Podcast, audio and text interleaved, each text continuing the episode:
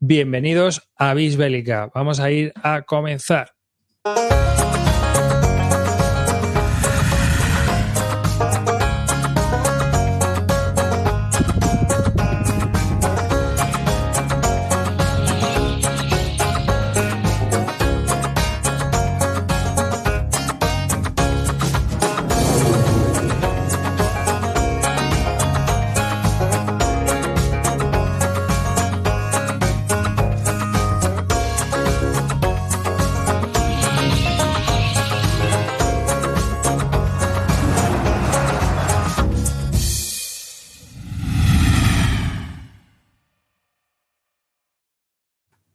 Saludo de quien te habla, David Arribas, a toda la muchachada flipada que tenemos en directo y a toda la muchachada flipada que nos va a ver en YouTube y a toda la muchachada flipada que nos escucha en sus reproductores de MP3.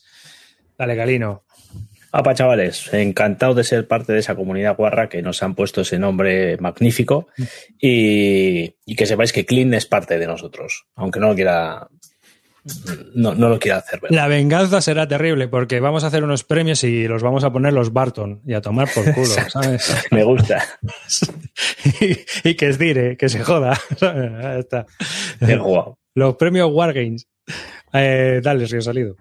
Bueno, pues buena, buenas noches a todos. Esperemos que tengáis todos eh, vuestro albacea lúdico nombrado ya. Pues acaso os da un ataque al corazón de las cosas que vamos a hablar hoy.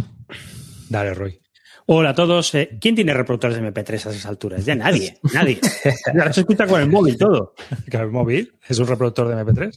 Y muchas cosas, pero reproductor de MP3 esos que había ya nada. Hay gente que todavía se lo graba en CD y se lo pone en su coche. Somos la muchachada flipada, tío, ya sabes. Es verdad, Edad media 71 tacos. Así que... Bueno, pues nada, bienvenidos a este programa y lo primero es anunciaros que hemos hecho una especie de experimentillo en el que cual estamos colgando varias cosas que es un canal de Telegram donde estamos utilizando de microblog. Y lo podéis encontrar los que no os hayáis apuntado en t.me barra bisbélica. Y ahí podéis ver, por ejemplo, lo que está colgando también ciertos corresponsales que hemos fichado, como Jorge eh, Borat, para contarnos cómo van las partidas de Dune 41 que están en pruebas ahora mismo, que es un juego que está en GMT.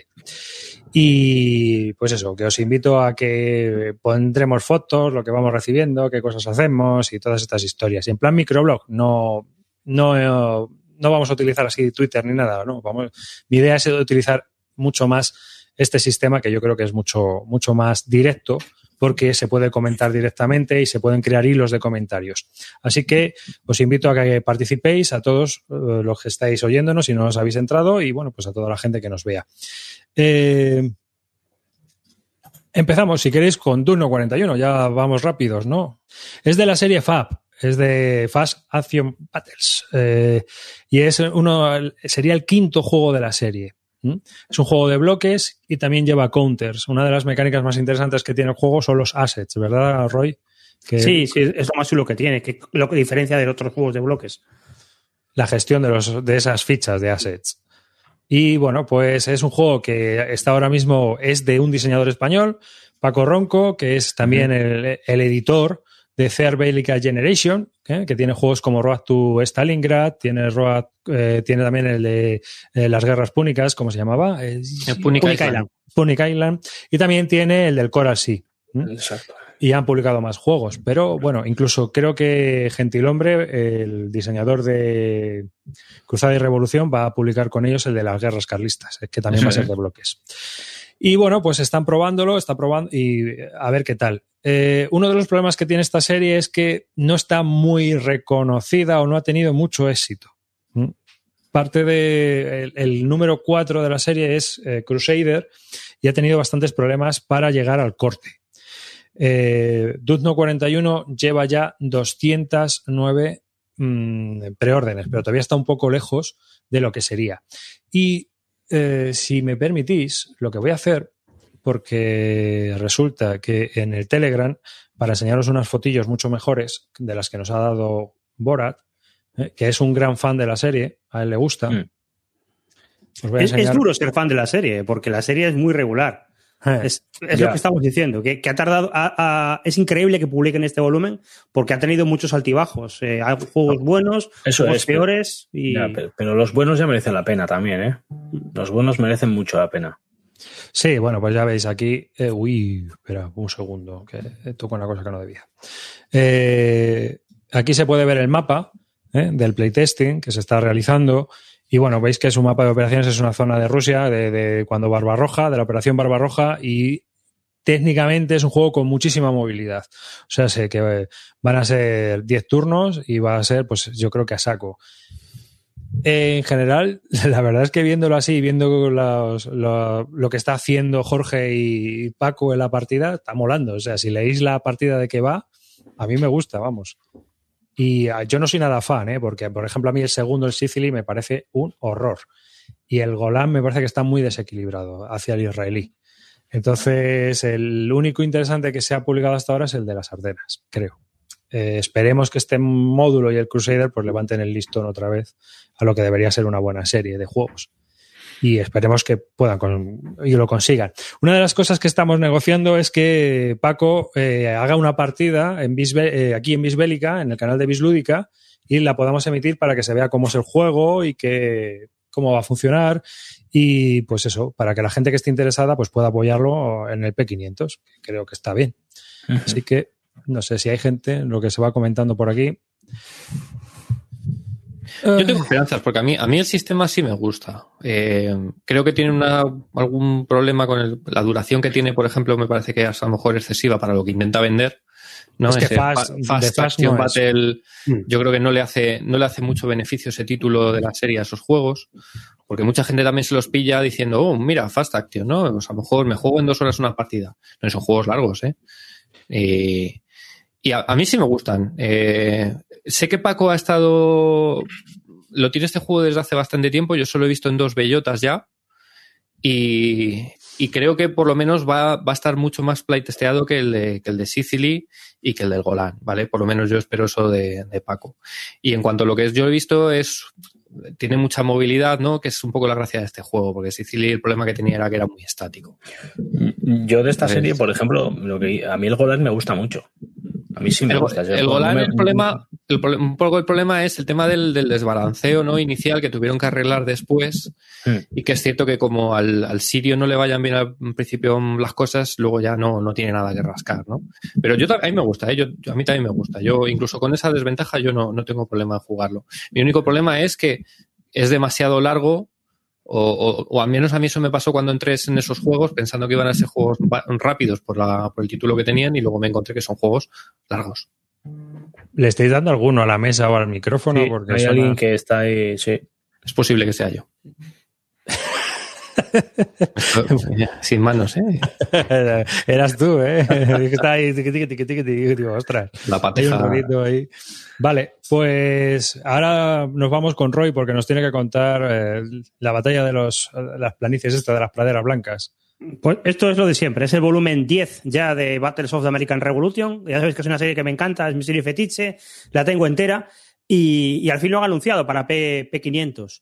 Eh, yo estaba siguiendo el playtesting y por, lo que estaban diciendo, este juego iba a ser, eh, por una parte, Battle of the White, White Plains, que es una batalla en Nueva York al principio de la guerra, y luego una batalla en la India súper rara con la Compañía de las Indias Occidentales, franceses, hindús, cohetes, una locura. Y no sé por qué, supongo que porque el playtesting sería malo o lo que fuera, la batalla se cayó, la otra, la de la India, y ha quedado un único volumen para Battle of the White Plains. Y bueno, pues es un título más de la serie. ¿Qué tiene de particular? Pues tiene de particular que este es más grande, es un, es un, es un monster dentro de la serie. Porque va a tener dos mapas, aunque no son enteramente dos mapas, va a ser solamente un mapa y medio o algo así. Y la duración es, es muy grande, es, son 40 turnos, una, una locura. Para lo que es la serie, que es un juego pachanguero y rapidillo y tal, pues esto se va a hacer largo. No, no es un buen volumen de, de entrada, desde luego, para, para la gente. Sí. Y, y, no, no sé qué más. Ah, eh, la semana que viene os podré hablar más de esto porque me apunté a la convención esta de San Diego ah, sí. online y justo me apunté para escuchar al creador, a Mar Miklos, hablar del juego este, que comentara alguna cosa y dije, bueno, pues ya que puedo asistir a estas cosas, pues por lo menos voy a asistir, que esto es mi, mi serie fetiche. Claro. Hombre, claro, Roy sí, con esta Yo sí, yo sí. Yo, yo, estoy abonado. O sea, cada uno puede estar abonado a una cosa, pues yo estoy abonado a esto. Sí, exactamente. Y, Pero- y pago el P500, me da igual. Yo estuve, bueno, yo estoy suscrito al hilo de Consing War y mola porque se fueron ahí a la batalla de excursión, estuvieron dando un paseo, que les estuvo lloviendo, estuvieron poniendo las fotos de cuándo estuvieron andando, de dónde se estaban haciendo, dónde se fueron los combates y tal. Y estuvo interesante, parecía ahí un tour, tour de la zona. Es muy chulo cuando empiezan a hablar esas cosas. Mm, Sí, porque van contando los detalles y claro, te va picando. Si te gusta el juego, pues dices, joder, macho, pues vas entrando cada vez más, ¿no? Y luego, eh, otra cosa que se estaba discutiendo en Consig War fue, era que eh, se estaba montando otro nuevo tripack, o eso parece, ¿no? Eso parece. Parece ser que el primer tripack vendió bien. Y yo, yo lo que más me alegro de esta serie es que esté el tripack. Porque cuando alguien me pregunta, ¿y qué me compro? No tengo duda, el tripack. Si no estuviera el tripack y alguien me dice, ¿me compro el Battle of the Wild Plains? Yo diría, pues, hombre, no sé. Entonces están preparando ya un segundo tripack. Eh, ¿Tienen algún problema? Porque los tres primeros de la serie son muy fáciles de juntar y vender. Y aparte estaban descatalogados hace mucho tiempo. Entonces han hecho bien en volverlos a publicar. Pero los tres siguientes hay que elegir qué hacer. Porque no todos los juegos de la serie son, eh, son fácil- fácilmente de acceso. Y buenos. Fácilmente de acceso. Hay un par de juegos de asedio que son un poquillo para cafeteros y algunos un poquillo regularcillo. ¿Y un cuatripack? No, yo creo que lo que van a hacer finalmente van a ser eh, saltarse algún volumen y meter eh, Germantown, eh. Monmouth y, Newton, el de los indios. Ah, sí. probablemente dejen los dos títulos que quedan, que son los dos de asedio, que son el de Pensacola y el de Sabana, y lo dejan para un único volumen de asedios, para que se lo compre el que quiera. más Ah, con, con Rhode Island, ¿no? Sí. Dentro de unos años. Y con Rhode Island, cuando Rhode Island esté descatalogado ya, porque esto ya es para dentro de qué? Pues De a lo 10 mejor años, muchos, de los que juegan esto ya no lo van a ver, porque Hmm. al- en las edades que nos movemos, Mira, ahí, ahí, antes de, de pasar de juego, eh, tenemos un, oye, un, un, un telespectador o un espectador argentino que dice que allí seríamos la, la muchachada volada. Mola, ¿eh? También. Qué bueno, tío, el, el- el español, el castellano, tronco. La verdad Nos, es es buenísimo. eh, nos están pidiendo camisetas, ¿eh? Ahí sí, sí, sí. Está la cosa, vamos, tierna. Eh, y luego, por último, eh, esto ya, pues, por comentarlo, ¿no? Porque la serie sigue viva y además el último volumen yo creo que es uno de los mejores porque las batallas son pequeñas.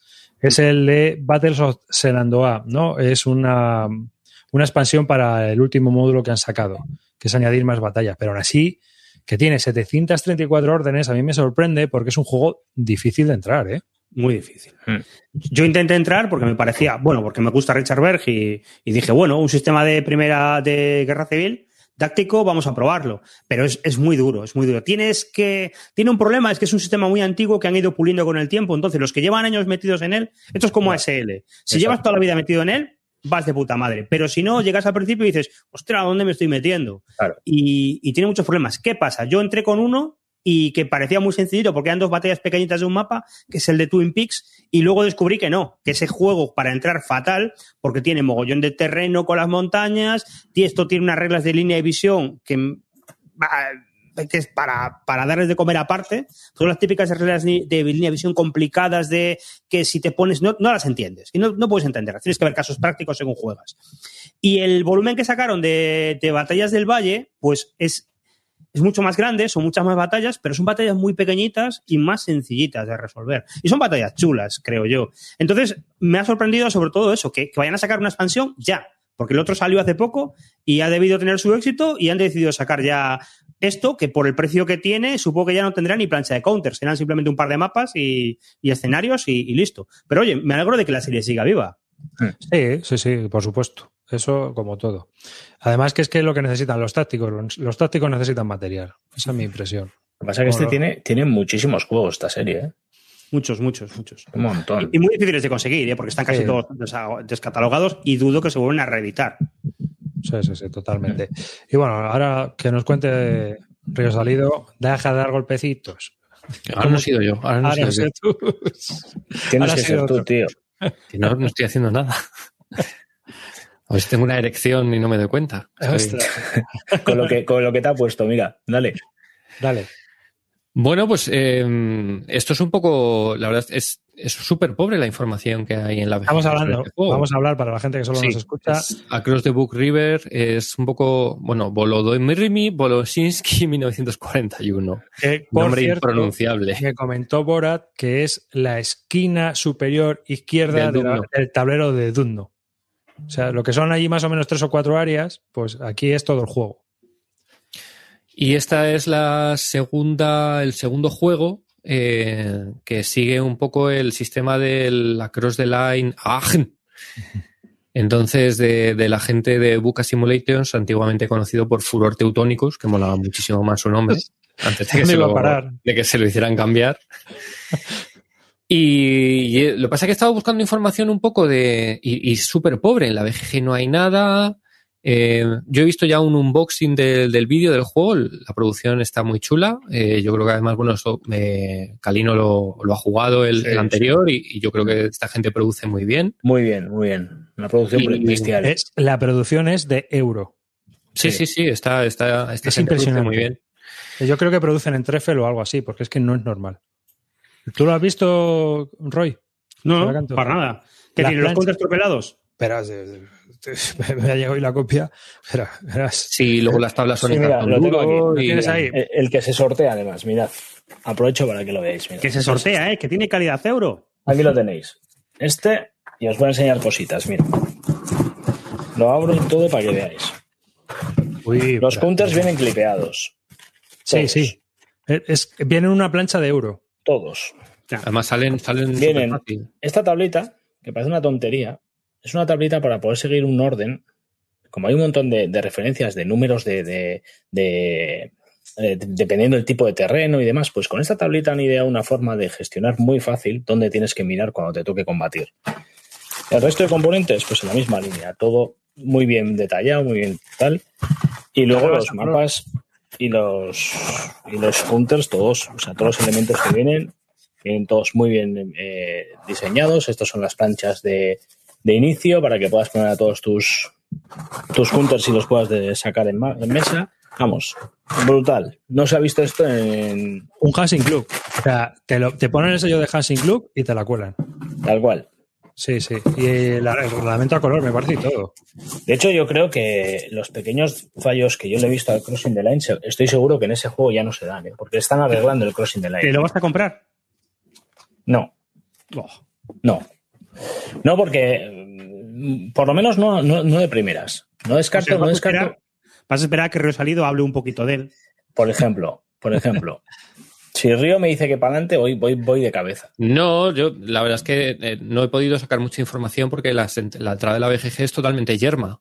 O sea, si en, buscas, en Cosin, en Consin no hay nada. tampoco hay casi nada. O sea, esta gente debe ser bastante, o no sé si han tenido tienen tracción o, o a lo mejor se mueve todo en foros alemanes, pero es verdad que hay muy, muy, muy poquita información eh, sobre ellos. En la BGG, desde luego, es, es bastante triste. En el, en el Crossing, yo creo que este va a ser el mejor juego también. El Crossing está muy, está muy orientado, es demasiado poco terreno para, para lo que presenta el juego. Para mí, ¿eh? es mi idea. ¿eh? Luego Tiene mucho desgaste, ¿no? Exacto. Y sin embargo, este creo que, creo que es mejor escenario para lo que intenta representar el juego. Si encima de eso. más movilidad, más Claro, maniobrabilidad. claro. Si a esto le añades que corrigen un poco esos, esos fallos de, que, que ellos mismos asumieron que habían hecho mal a la hora de calcular los, los porcentajes y demás, yo creo que ese juego va a ser bueno. El frente del este siempre es más interesante en ese sentido, más móvil de lo que sea el frente del oeste. Y aquí te encuentras también con, con un ejército alemán más potente de lo que te encuentras en otro lado. O sea que Yo bueno, estoy, yo, llegando, yo estoy llegando a la conclusión de que si pasas del gran táctico en el oeste, no vale para nada el juego. O sea, así, de, así de crudo soy. sí, en cuanto te vas a escalas grandes, eh, los alemanes nunca tienen nada que hacer. O sea, Nada, entonces, o bajas al detalle donde sí están cosas más niveladas, o, o es verdad que bueno, ahí es, es más complicado rascar. Entonces, bueno, aquí al ser frente del frente del este, pues esa, a mí me, me llama más en principio esto que, que, el, que la toma de, de Agen. O de Aquisgrán, mejor Te dicho. acaba de, te acaba de enlazar, eh, Río Salido, una, una entrevista al diseñador, un Ajá. AGP. Igual ahí Pues sacas algo. echar un ojo. Además, eh, yo la verdad es que la- a esta gente les, les sigo la página web de vez en cuando y tienen otros juegos en el pipeline también bastante interesantes. Tienen alguno de guerra moderna que tiene muy buena pinta, eh, uno de portaaviones y bueno, no sé, son gente, gente interesante a seguir.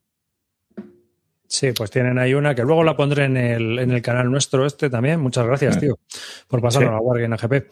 Que pues vamos a seguir porque, a ver, vamos ya a seguir con lo que está llegando a tiendas y una de las cosas, de las novedades que ya está en todas las tiendas y seguramente todos ya lo habéis visto es el Hela Ripes de Nicolás Scooby, eh, publicado por Dracoideas y que es un táctico a nivel de pelotón de la guerra civil. Entonces, bueno, pues ya está disponible, 54 euros creo que sale, es, está muy bien de precio, pero es un táctico exigente, ¿eh? no es un táctico simplón. O sea, ya os aviso que este táctico, vamos, yo lo estuve mirando en Basal, el de Normandía, y dije, uff, está un poquito tocho. O sea que, pero a aquellos que le interese la guerra civil y quieran tener un táctico, yo creo que, vamos, es ahora mismo la solución. Yo lo estoy esperando. Sí, ¿vas a jugarlo también? Eso es otra cosa. espero que sí, espero que sí, pero sí lo estoy esperando. Entré en el Kickstarter que hicieron estos y, y de hecho, bueno, pues me he metido con todo. Entro con todo y incluso Alea sacaba revistas con algún escenario añadido y tal. Sí, sí. Y, y sí, estoy con todo. ¿Te has pillado la, el ¿La tema de expansión solitario? solitario? ¿La expansión solitaria? Sí, Es que yo- una de las cosas que a mí me llamaría sería probar el solitario. Lo que pasa es que es cierto que he oído que es complejo. O sea, el juego de por sí ya es un juego complejo y el solitario parece que es también bastante complejo. Yo estuve viendo las tablas y dije, uh, qué mareo, macho. sí, sí, sí, sí es complejo, ¿eh? sí tiene pinta de complejo el juego. Pero, pero es lo que decís, o sea, al final un juego táctico de la guerra civil, pues es lo que hay. No hay Bueno, más. a lo, a lo mejor no llega a tiendas y está en preventa, pero yo he visto ya en un montón de tiendas anunciado, no, no en las típicas Sí, que, sí. que venden humo. Sí. Está- Una- Una cosa que puede llevar a engaño, si ves así la página tal y como está en la BGG, es que este no es un juego nuevo, es un juego de una serie que ya existe desde hace tiempo. Mm. Tiene varios juegos. Lo que pasa que antes los, los editaba Compass y esto ya los ha, los ha sacado directamente de Dracoidea, ¿vale? Es la serie Warstorm Series. y creo, Es- si mal no recuerdo, había un módulo de- también de Guerra Civil Española bastante antiguo. Y a las luego uno de- a las Las barrigadas. Había uno de Normandía, seguro. Que Ese ya le ha publicado también de Beginning on the End. Ideas. Y no sé si había uno del frente del este, se llama Paz, así. Paz Tuchel. Eso es. O sea, que, que no es un sistema nuevo que a ver cómo funciona, sino que es una cosa que lleva ya bastante tiempo. Y está preparando el del frente del norte de África. Acabas de acojonar a Zucot que dice complejo para Río como tiene que ser. No, no, no, no, no yo eh, hablo totalmente de oídas, ¿eh? yo no lo he mirado, pero por gente que ha hablado que sí que, que no es que sea ASL, pero no es con más comando, o sea, no es un más No, no, comando no, son tampoco. sesenta sesenta y tantas páginas de reglas. Tiene un montón de tipos de terreno. O sea, es complejo, no es fácil. O sea, yo estuve mirando y yo qué sé, eh, por hacer una comparativa, ¿no? Fight Informations tienes terreno normal, abrupto y bosque. Ya está. Y aquí hay tres tipos de bosque, dos o tres tipos de río, hay arboleda, boscoso, abrupto, y el terreno es muy importante porque eh, los hits se dividen entre un factor que hay con el terreno. Entonces, dependiendo en el, que, en el terreno en el que estés, vas a ser más defensivo o menos. Y es, es bastante, yo creo que afecta bastante. Y luego la escala es una escala un poco distinta, es un poco más grande de, de lo que suele verse en los tácticos. O sea, ASL es a, a nivel de escuadra, pues es un poco más, es el pelotón completo, ¿no? Entonces, las batallas son un poquito más grandes, por decirlo, porque en vez de tomar la calle del pueblo, lo que estás tomando es el pueblo, por decirlo de alguna manera. ¿eh? Pero bueno, este, Lo pienso probar y os diré. muy bien. Pues mira, vamos al siguiente que ha aparecido en tiendas, que es Bayonets and Tomahawks, que es un juego apadrinado por Volco Run, eh, por Volco.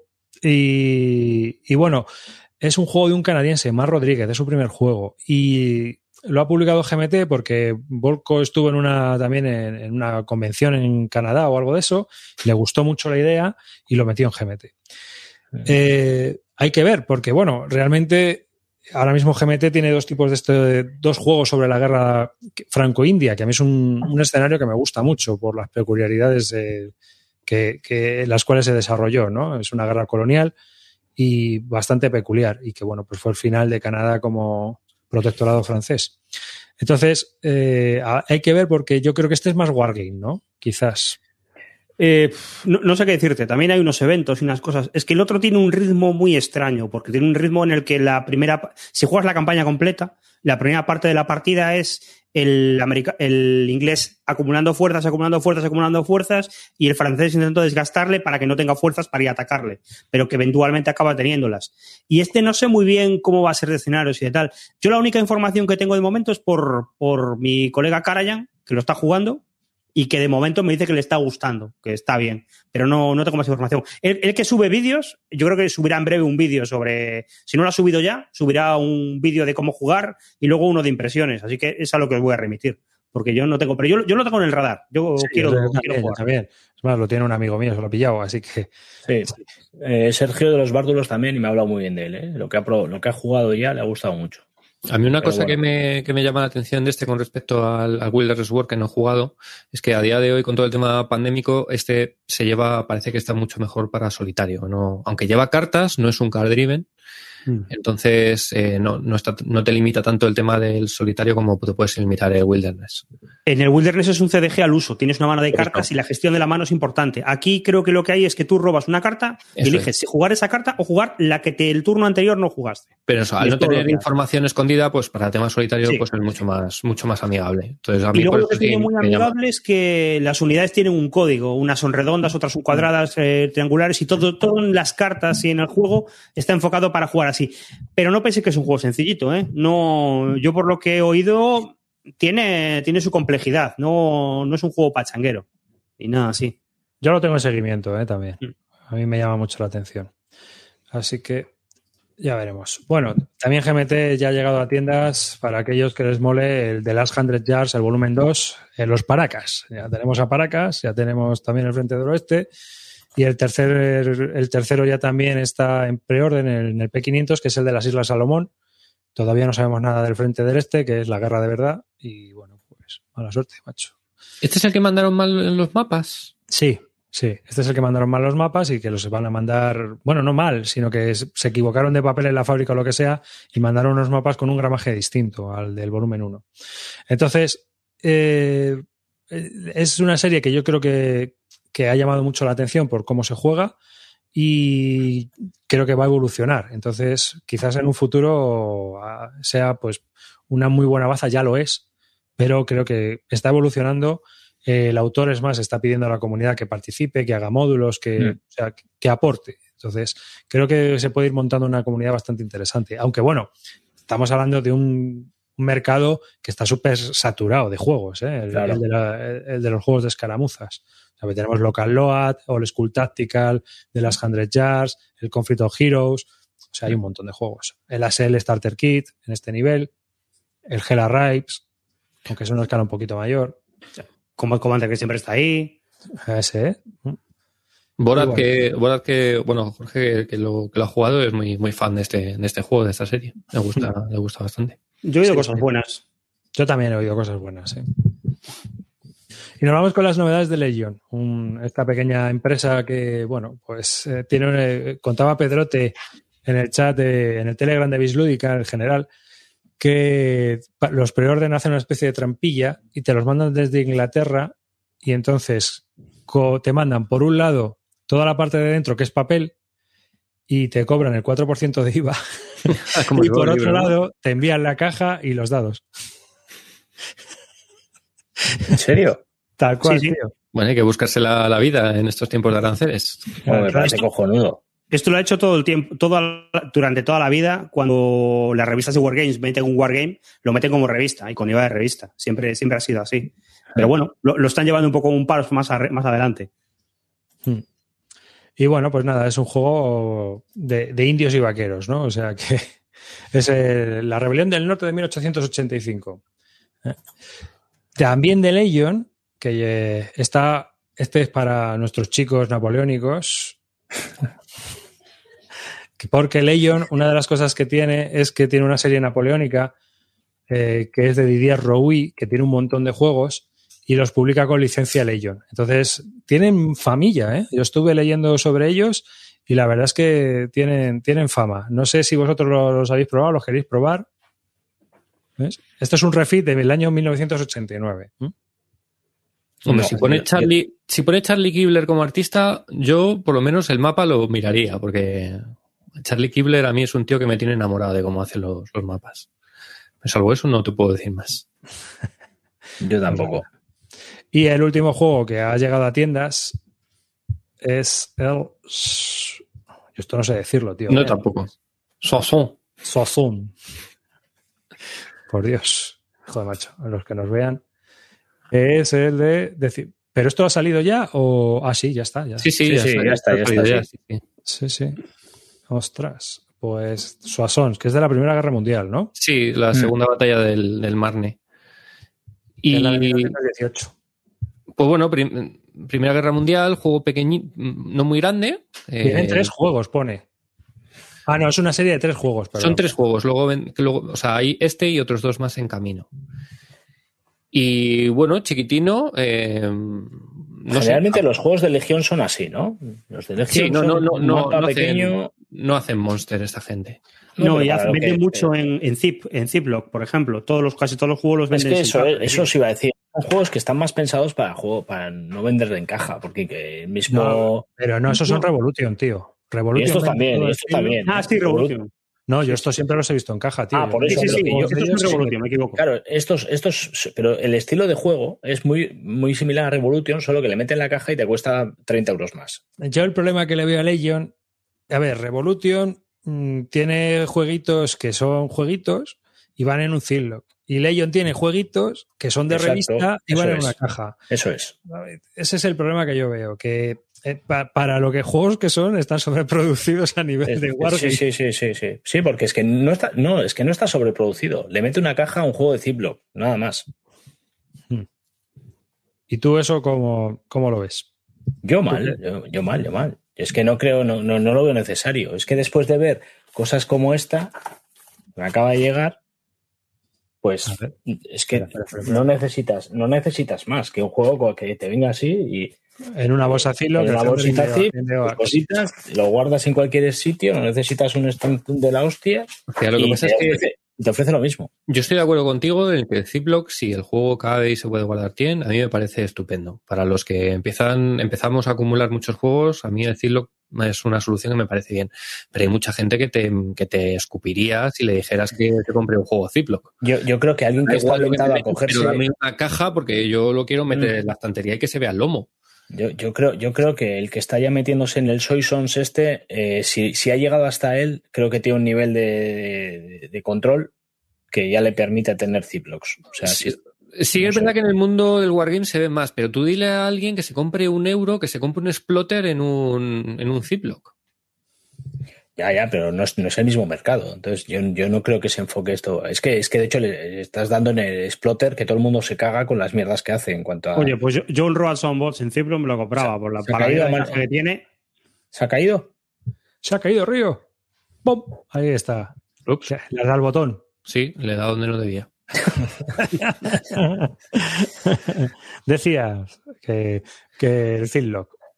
No, que, que yo creo que es una decisión arriesgada en cuanto comercialmente, porque es posible que dejes de, vender algunos juegos y que luego también por un poco de cartón más metes 15, 20 euros más de coste. Entonces, a nivel comercial, dices, joder, pues ¿por qué no voy a hacer una caja? Que a mí me cuesta nada y me, y me hace que lo pueda vender más caro.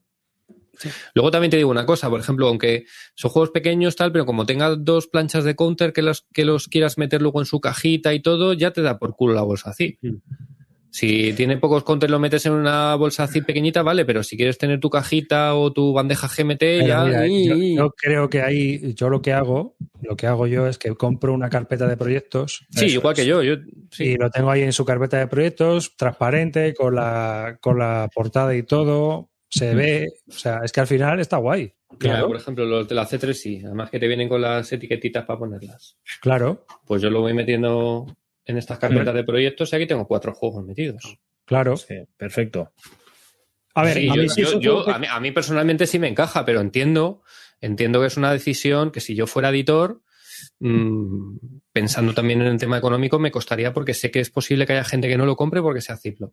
Sí que es verdad que el momento en el que te llega el juego, abrir una caja o abrir un Ziploc no es lo mismo. O sea, esa sensación de, de desamparo cuando te llega una mierda en plástico eh, es lo mismo, es, es, cierto que es lo mismo, pero, pero esa sensación de decir, mierda, tío, me ha llegado una revista, no es la misma. Eso, eso ver, lo compro. Yo desde el punto de vista del comprador, si es un juego pequeño eh, que es para probar, que no sabes si te va a gustar el sistema y tal, oye, pues Ticloc más barato y, y, listo, y le das un, un, tiento. Si es una serie que estás jugando y que te gusta y que es la que tal, la quieres en bonito, pues hombre, sí, que venga, caja. Pero, pero oye, los juegos tipo Legion o tipo eh, Revolution. Eh, Revolution, de puta madre. Pero mira, por ejemplo, Clash, Clash of Arms eh, vende juegos tochos, por ejemplo, los de Battles of the Age of the Reason, y los vende muchos en Ziploc. De hecho, hace unas tiradas más limitadas en caja y luego el resto te lo vende en Ziploc. Y ya son juegos de una cierta entidad, ¿eh? Y tú dices, bueno, vale, me viene a Ziploc, a mí no me importa, pero luego ya dices, venga, y yo eh, destroquelo esto. Y ahora las fichas, ¿dónde las meto? Porque ya no me caben en el Ziploc. Así que no sé, depende. Yo, eh, sin ir más lejos, cuando me ha llegado el Dim Bien ha sido un poco de desilusión, ¿eh? Sí, porque, pero bueno. Es un juego de 70 euros, 60 y pico euros y dices, joder, macho, o sea, no sé. No sé. Sí. Aún y todo, sigo, Venga, pensando que, sigo pensando que la calidad de, de, de MMP está todavía por detrás, ¿eh? está por debajo todavía. O sea, me cago en esos counters de mierda que hay que andar recortando y sacando con clipeando y su puta madre. O sea, no, no, no, no puedo. Y es la editorial que más me gusta, tócate los huevos, pero pero es que, macho, ya pueden ponerse las pilas. Ya lo he dicho otra vez. Lo digo todos los, todas las veces que hablamos. Siempre me meto con ellos, pero a ver si escuchan de una puta vez. Alberto, habla con esta gente. Me cago en la hostia. No te van a dar la paguita, Calino. No, nunca me la han dado. De hecho, yo creo que me van a vetar. Pues pasamos ya a un Kickstarter que mola, ¿no? O sea, sí, Black Swan, aquí. Uh. Venga. Black Swan es un juego que se, se publicó por Kickstarter, 29 Games, y es bueno, pues detrás de las Ardenas y de Normandía, yo creo que lo más, lo más es todo el conflicto de Europa, ¿no? Entonces, pues este juego lo que trata es todo el conflicto de Europa en un megatablero y recuerda mucho al Europa Engulfed como juego. Es más, pues parece. Eh, hay mucha gente que lo está poniendo bien de cuando lo pretesteó y tal, pero yo también estoy leyendo muchas críticas porque las reglas como que no estaban afinadas. Y entonces ha habido, había varios posts de la BGG eh, que se metían bastante, primero con el diseñador por no aceptar las críticas y segundo porque se han tirado seis meses para corregir las, las, los retro, las retiradas y cosas así que, que, no entendían y que no se veía muy bien cómo coño hacerlas mm. en el juego. No sé, a ver qué tal evoluciona. Este, por lo menos, pues el tablero es grandote y bloques a cascoporro. A mí... Oye, no, se, no, se, aprecia bien, pero me parece que es. Mira si alguna otra foto que se vea más perspectiva, pero es muy grande, ¿eh? Es muy, muy grande. Sí, sí, es enorme. Muy grande. A ver, eh, uno de los problemas que tienen los juegos de bloques estos, tío, y te pasa con el con muchos de Columbia cuando, cuando han pasado aquí de starter, el que salió, el de Victory in Europe, es que el tablero era pequeño. O sea, es que estaba ahí todo a, a, ahí apegotonado, tío. O sea, era un horror. O sea, no, no era muy, muy, muy, muy, muy llevable, ¿no? Me suena que en el Kickstarter de esta gente también había una donde hubo una de lona, de la más lona tocho todavía, ¿no? sí, sí, en plan Sí, es como que con ella por las noches. el Sprong, ¿no? Que, que, era el pedazo de neopreno ese gigante. Sí. A ver dónde lo metes. No sé, a ver qué, o, qué, tal. Oye, yo no sé si lo he soñado, pero he visto que quieren hacer esto en el Pacífico ya, que ya están con ello. Están, hombre, si tuvieron éxito en el Kickstarter, lo lógico es meterse en el Pacífico ya, ¿no? Este, este dicen, no tiene un, esto tiene lo que dice, dicen en el chat, no, esto lo sacan en castellano, creo, ¿eh? No tiene una editorial, no tiene Dracoideas. Un, un, acuerdo con Dracoideas, eso es. Ventunovo sí que tiene un acuerdo con Dracoideas, pero no saca todo lo que saca Ventunovo, ah, no. ¿eh? Vale, vale, vale. O sea, vale. yo creo que ben, Draco saca los juegos que son un poco más sencillos. Sacaron el solitario de, de Stalingrado. Eh, mm. A ver, Dracoideas lo distribuye. Sí, eso ya. sí. Pero otra cosa es que ellos sacaban la edición en español. Claro. No sé si en este se habrán animado. Pero, por ejemplo, esta gente tiene otra serie de, de blogs in West, blogs in África, blogs mm. in no sé qué, que son sí. otros juegos gigantescos, o sea, gigantescos. Sí. Y esos no los ha sacado Draco. Draco Esto es caro, ¿no? Sí, 120 por ahí. Hmm. No, eh, ya, yo lo tengo localizado. El del Pacífico se llama Orange Swan. Están con el playtesting ahora. Orange Swans. Sí, le han metido un color y, y otro Swan detrás. Sí. Estaba por culo. Orange Swan. Ahí está. Orange Swan. Y es lo mismo, pero en el Pacífico. Ya estaban ahí. Hmm. Anda, mira. Qué bonito. Oye, con cuadraditos las zonas del Pacífico. Joder, pues a simple vista me recuerda el de las elecciones americanas. Bueno, pues este, a ver que, no sé, yo obviamente, yo ya en esto no me meto, macho. Más, más etos, No. paso. O sea, paso. Yo Y aparte tampoco. de que es que necesitas mucho tiempo y muchas veces dos o tres personas por bando, uno a cuatro jugadores este y el, el otro son dos a cinco jugadores. Tú fíjate, con dos jugadores te puedes volver un poco tarumba y luego al final eh, uno de los problemas que tiene el European Gulfet es que juega muy bien, no sé este, pero juega muy bien con el rollo de las acciones que tienes disponibles para poder hacer una estrategia. Entonces, aunque hay pocas áreas, pues tú juegas también un poco con la gestión de las tropas, de lanzar las ofensivas y todo eso. Hmm. Pero aquí a lo mejor al final es un poco golpearse, ¿no? En plan, no sé cómo serán las reglas. Entonces, si son reglas normales, pues al final es eh, a ver quién pega más con el martillo. Eh, y eh, hoy me gustaría nombrar la ALEA número 36, que se puede conseguir y que, eh, bueno, pues es una revista española y que Hmm. te da, pues, un jueguecito, ¿no? ¿Alguno la tiene, la nueva? No he cogido nunca una Lea. Yo me la he pillado esta. Es, es la primera que tengo, que nunca había tenido, pero esta, eh, el juego que venía de, de la Guerra del Rift me parecía interesante porque es, es cierto que no hay, es una cosa de la que no hay, un escenario en el que no hay juegos. o- ¿Qué tal es la bueno. revista en, en sí? Pues, no te lo digo la verdad, no, me he leído un- uno de los artículos que venía, eh, pero no he leído mucho más. Eh, trae, trae varios artículos de historia, por lo que he oído, eh, se está convirtiendo más en una revista que trata más la historia que, que a lo mejor que el tema de los juegos, por lo que, por lo que entiendo. Antiguamente se centraba mucho más y ahora han intentado darle un vuelco y aunque se habla de juegos, se trata también bastantes eh, temas de historia. A lo mejor tipo, no, no llega al tipo de despertaferro, pero bueno, Hmm. es decir, mm, van un poco en ese sentido. Sí. Es decir, bueno, habla, ¿Y, te, te hablamos de juegos, te traemos un juego, pero también te hablamos a hablar de historia. y cuánto cuesta? Pues, Nada, a mí 16 son 20 euros. Ah. Precio Bueno. PVP me parece que son 20. Hmm. Viene con el juego 20 ese de, de, de la guerra del Rift, el, bueno, el famoso, la famosa batalla donde se aniquiló a la- al regimiento Alcántara. Y, y bueno, y luego trae por dentro, pues trae análisis de algún juego, eh, vienen luego escenarios para juegos de bloques, vienen escenarios para Help Arise, viene un escenario también de Win Leader de la, de la Guerra Civil Española, Hmm. eh, un, un, un escenario factual de guerra entre España y Marruecos, con, con luego un escenario para jugarlo en, en un sistema de. No, no me acuerdo en cuál de ellos. Bueno, pues no sé, trae eso. Artículos sobre historia sobre el juego Sí. central y luego más cosillas sobre juegos. Bueno, Eh, esta, esta me llegará a mí también con el. con el la juego. verdad es que lo- me, me la pillé, lo miré un poco por encima, me leí un par de artículos y no, no he profundizado más. No me he leído todo, ni el juego no, no lo he jugado, o sea que no puedo hablar más. Pero Yo antiguamente sí tenía números, pero bueno, estos, estos no me los he pillado, no, esta no me la he pillado. Claro, yo es que con las revistas Stew, a ver, a mí eh, el tema que tengo con las revistas es que los juegos no me suelen llenar. Entonces, tener al final un juego que tienes ahí aparcado, que vas a jugar una o dos veces, pues eso al final. eh, Pero te la compras por el juego o te la compras por la revista. Yo me compro la revista. Claro. Pues entonces el juego O sea, te es por ejemplo, la Battle Magazine, la Battle Magazines, yo compré los primeros números, pero ahora tiene él- una oferta que ofrece los PDFs. Entonces yo me pillo el PDF que a mí lo que me interesa son los artículos, no me Claro. interesa el juego. El juego me da igual. Otro juego más, ¿sabes? Que, que a lo mejor es regulero, o que bueno, que sí, que puede ser un experimento, lo que sea, pero es que no tengo tiempo para experimentos. Ya, es que Es- estoy contigo. Yo tampoco jugaría. ¿Sabes? Entonces, eh, pueden ser juegos interesantes o ideas interesantes, pero tienen que estar. Pues, por ejemplo, te dice: Pues mira, Gettysburg de la C3I está muy guay. El Waterloo de la C3I está muy guay. La batalla del Kurs de la C3I, pues está muy guay. Pues cuando te dicen que, que hay una revista que tiene un juego muy Hmm. bueno, pues bueno, pues a lo mejor tú ya dices: Ah, pues mira, lo pillo. Hmm. Pero ir aquí a ver, a probar esta. Sí, pues tiene una mecánica que ha metido que está muy interesante, pero coñete, o no sé.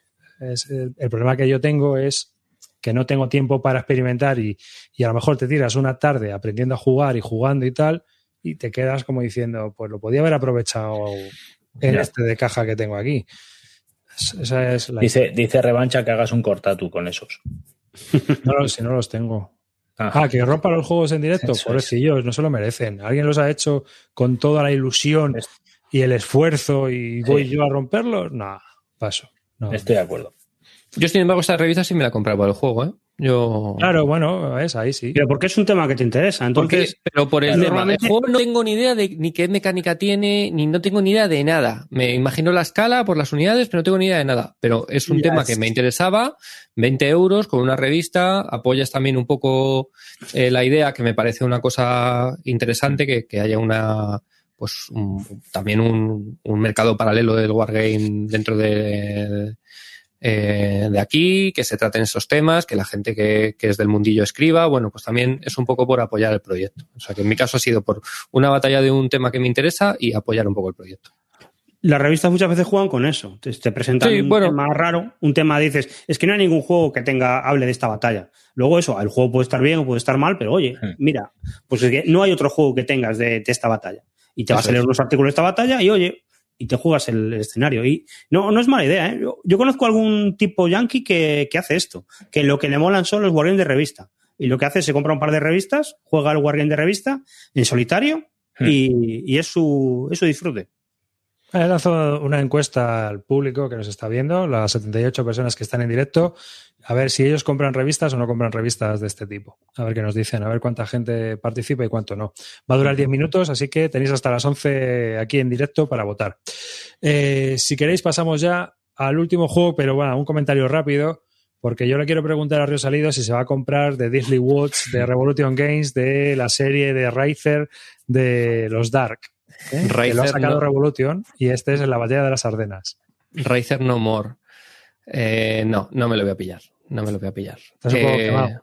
estoy bastante quemado con el Dark Suns, en el que estoy jugando tres partidas en paralelo y, y es que, o sea, no, hay, me- hay muchísimas cosas que es que me tengo ganas de coger la, la pantalla del ordenador y tirarla por la ventana. O sea, no, que no le veo ningún sentido.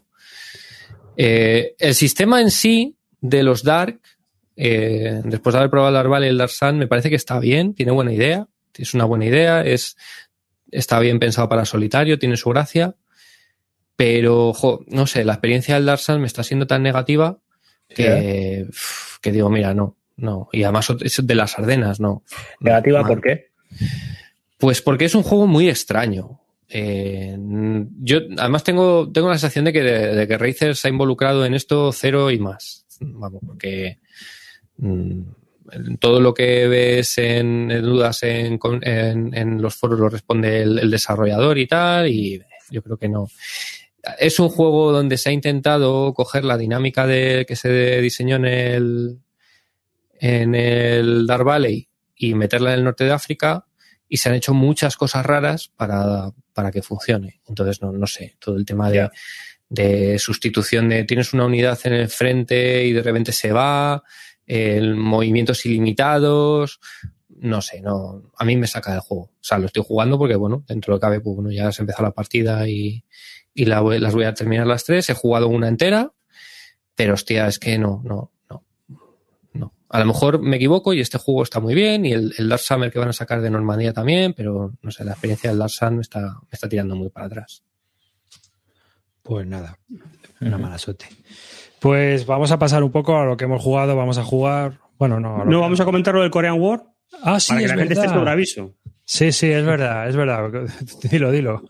Nada, eh, está empezando a llegar a los americanos el Korean War, el famoso este que nos hemos quejado, que, que es un juego estupendo, que lo han reeditado, pero que le han metido cuatro mapas y con tres extras grandes, con lo cual queda reducido a jugar en ámbitos de club. Bueno, dicen que, que algunos escenarios son de uno o dos mapas, habría que ver. Pero el problema que ha pasado con Compass es que además que el juego cuesta sus 80 pavos, eh, una de las planchas o dos de las planchas han venido descentradas. En el frontal no, pero en, el en la parte trasera se nota bastante. Incluso Sí. cortan, cortan información, que es lo que no te puedes permitir. Y nada, Compass está mandando reemplazos, pero el problema que hay es que este es el típico juego que, que han debido producir en China. Eh, los counters normales eran súper gordos y los counters que están mandando de reemplazo tienen un grosor distinto, con lo cual, bueno, pues los que tengan un cierto TOC, pues mm, lo van a pasar mal. hay fotos, hay fotos en, en, la propia, en el propio foro de la BGG en el que sale la, la producción y es puff. Sí, sí, hay mucha diferencia. Yo estuve viendo un estuve viendo un vídeo en directo de Bill Thomas del presidente hablando del tema y, y sacaba y dice, bueno, estas son las originales y este es el problema, sí, la hemos cagado y, y este es el reemplazo. Y fue ver el vídeo y decir, uh, aquí vas a tener lío, vas a tener mucho lío. Sí, sí. No, es, es tan que hubo la gente muy enfadada con el tema, ¿eh? Porque aparte es que no es un juego barato. No, no, no, no. Y luego la gente también estaba mosqueada por lo de los cuatro mapas. Claro. Normal. Bueno, no, ahí los americanos están muy contentos, ¿sabes? Bueno, vale, pues yo estoy cabreado. Y tú también. Yo sí, yo estoy muy cabreadísimo, pero vamos, viendo cómo está resultando la cosa, tampoco es que me vaya a meter yo mucho en eso. Estoy buscando a ver si veo alguna foto. Ah, mira, aquí hay una foto de los reemplazos. Ostras, tío. Espera que los pongo. Uh, a ver, a ver, a ver, yo no los he visto todavía. Espera que pongo la foto más grande. Un segundito. A ver. A ver. Ahí está. Para los que no estén viéndolo, pues aquí están los reemplazos. No, tampoco se ve muy bien, ¿no? No, pero no, no, esos son las fichas normales. Eso las fichas bien. Sí, sí, sí. No, pone No, pero el, el problema, el problema no además es el. El, grosor. problema es el grosor. ese grosor, ¿no? Que es Porque la, la ficha ellos la han impreso en un grosor tipo, pues no sé, como lo, el, el, el no retreat. ¿vale? Fichas así muy gorditas. Y esto lo han impreso en la calidad típica, pues, eh, con TMMP. O sea, cartón, con cartón, o sea, El cartón habitual. plano. Sí. Entonces, claro, tú estás jugando por un lado y vas a tener unas súper gordas y otras súper finitas. Entonces, no canta tanto lo que es la impresión del counter como tal, porque creo que no le han cagado los colores, que esa es otra, que seguro que alguna desviación tonal hay, sino el tema del, del, del grosor de, la, de las fichas. Ya. Madre mía. Pues mala suerte. Bueno, pues nada.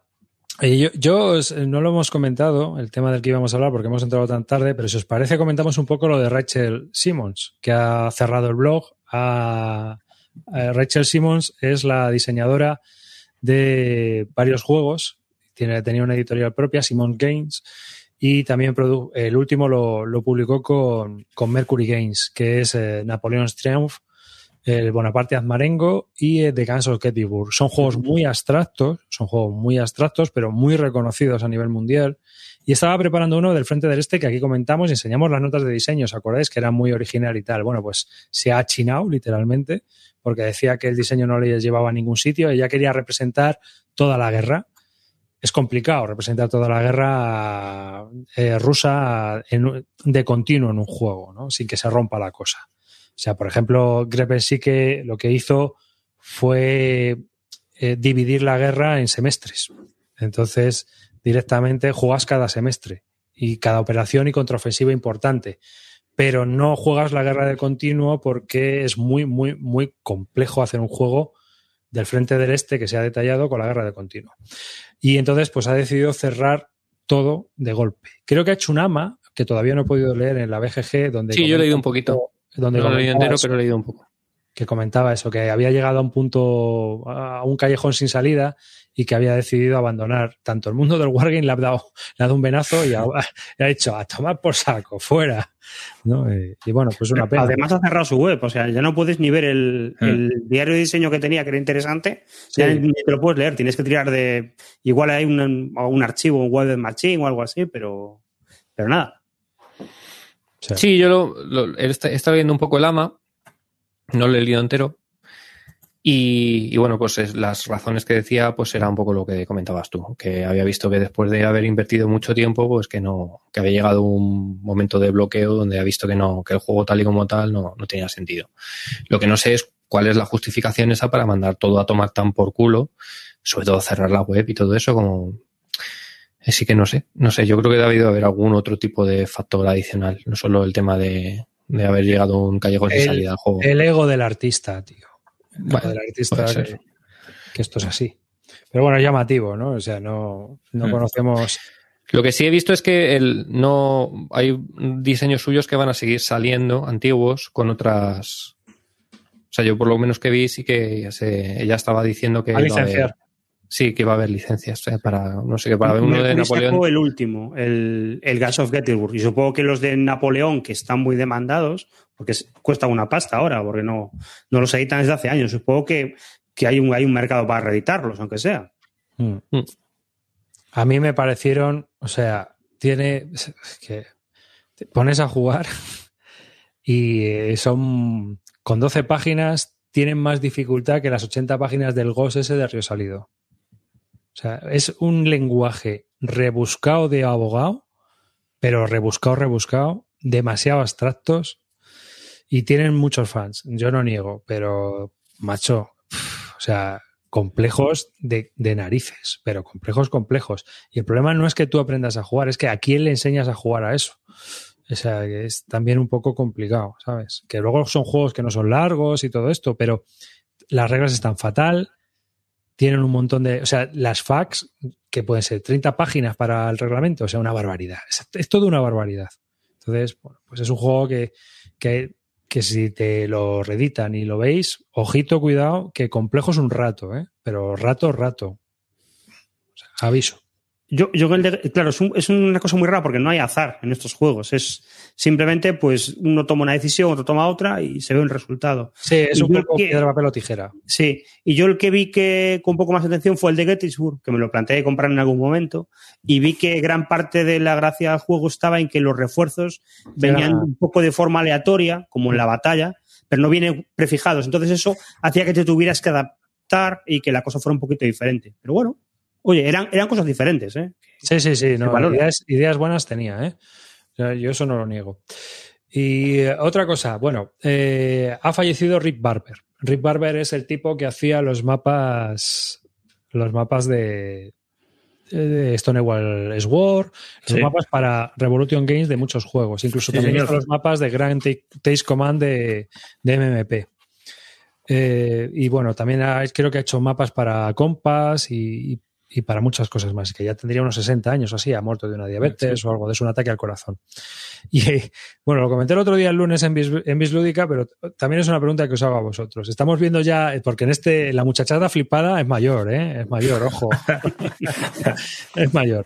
Hemos visto a mochar mucho, ¿no? O sea que, como dirían los de la vida moderna, ya se han ido para unos cuantos. ¿Tenéis albacea lúdico vosotros? ¿Habéis decidido que vais a hacer un albacea lúdico para que trate con el trapero? Yo os tengo a vosotros. Hacemos una contina. El último que, que, dure, que venda lo Eso es, eso es. Eh, yo, yo, es una cosa que me llevo planteando desde hace tiempo. No es que, no es que lo vaya a hacer, bueno, lo debería. Porque al final, eh, yo, yo soy una persona que no soy ni nada religiosa, ni nada mística, ni nada. Yo pienso que el día que ya no esté, no voy a, vamos, que se acabó, no more. Pero me da un poco de pena el tema que dejes un poco a eh, toda la, la, carga sentimental que se puede quedar ahí con todo eso y que es un marrón para el que se queda de qué cojones hacer con eso, ¿no? Entonces, sí. no es tanto el hecho de que decir, oh, mis juegos, quiero que les den una vida mejor, no. Es más que nada que no quiero que signifiquen un problema sentimental ni, ni una carga para, para que Joder, se pero, pero tu casa está llena de cargas sentimentales, quiero decir que... Mm, Ya, bueno, pero hay otras a lo mejor que se les puede dar otra salida, lo que sea, pero a 150 Wargames, ¿qué cojones de, de ese, Fuego. Pues sí, la barbacoa. Os digo lo que voy a hacer yo. Yo estoy construyéndome una pirámide y estoy haciéndome un, una zona en la que voy a meter toda la mierda que necesito cuando vaya al otro lado. Entonces, ahí, ahí van todos los juegos. De hecho, van es, colocados por orden y tal. Ya está todo pensado. A mí sí que me gustaría que alguien los cogiera y los, y los vendiera y. y, y Pero bueno, por, si- eso, si- fíjate. por ejemplo, en el club, yo, en el, es una cosa, en el, el Club Dragón no tiene ludoteca. Eh, allí hay un montón de espacio, pero cada uno tiene sus juegos, no hay una ludoteca general. Si, por ejemplo, la hubiera, pues, por ejemplo, la, la donaría al club. Eh, Yo me apunto, me apunto lo que acaba de decir Sorte Canalla con su ludoteca. Que las done a Calino, que no deje de clubs, que las done a Calino. Que se deje de, que se deje Eso de dragón, ¿no? Calino también lo va a aceptar y, lo va, y, y se lo va a poner todo bien ordenado y bien puesto. O sea que- Es que Sí, sí. al final el marrón es el tema de la logística, porque yo aunque coja los juegos y diga, mira, los vendes así a precio barato para librarte de ellos. Y como son muchos, aún te vas a sacar una pasta porque ah, los pones todos a 20 euros, pues vale, te los vendes. Pero ir a correos a vender un juego, otro, otro, otro, eso es un lío. Salvo que tengas una persona que, que te ayude y te eche una mano. El otro día yo lo comentaba en el, en el Telegram de Bislúdica, que había un tipo que estaba regalando módulos de ASL eh, con Mo en mal estado y hechos una caca. Oliendo a tabaco. Oliendo a tabaco. Y, y estuvieron rascando por ahí sobre el tema y resulta que eso, que era un tipo que se le había muerto un amigo y que él estaba ayudando a la familia a vender toda la colección que tenían, que era enorme. Y, y que esos DSL eran las cosas que él vio y dijo, esto no lo voy a poder vender, así que mejor lo regalo a quien quiera y listo. Y bueno, pues son... Aquí no, pero en Estados Unidos, que tienen 20 años más que nosotros de tal, pues esto está a la orden del día ya. Sí, sí, no, no, ahí está en los foros. Y, aquí, y también, parto, ¿eh? Aquí también. Yo, yo- ya, ya tengo, una, tengo un amigo que, que, ha, que ha recibido algún juego de, de herencia de. Pues que ha muerto el marido de, y la mujer se ha quedado con los juegos y, sabe que a él le gustan los juegos y le ha dado los juegos a él y haz lo que puedas con ellos. Véndelos, quédate los que quieras y quítate esto en medio. Quítame esto en medio. Yo, eh, yo el problema es que, o sea, yo, eh, me- esto es un marrón. O sea, a no Mm. ser que digas, bueno, quédate carga. con la mitad y, y, ven- y la otra mitad, lo que ya tengas repetido, lo vendes o algo así. La siguiente te la quedas. Entonces, yo no tengo ningún amigo cercano al que poder encasquetarle un marrón sin que diga, me cago en tu puta madre por hacerme esto y que sepa un poco cómo colocar esto. Mm. Porque al final son juegos de nicho. Ah, Aquí, aquí hay un nicho de curro, ¿eh? Aquí hay un Sí, nicho. una sí. NG. Yo, yo veo trabajo para una NG. Sí. Tal Los cual. americanos, por ejemplo, tienen, sí que tienen el concepto ese del garage sale, que es el salen a la calle eh, en, el, Sí. en el- No, y los americanos. coche, sacan todo ahí y ven los vecinos, con- le dan 10 dólares y se lo llevan, pero aquí no se, no se hace eso. Entonces, Hay- esa podría ser una solución. Hay varias empresas como la de Vosotros Noble tenéis el rastro. La de Noble Night Games que te compra todo. Es decir, tú le llamas y dices, mira, tengo aquí una colección de 100 juegos. A ver, ¿qué tienes?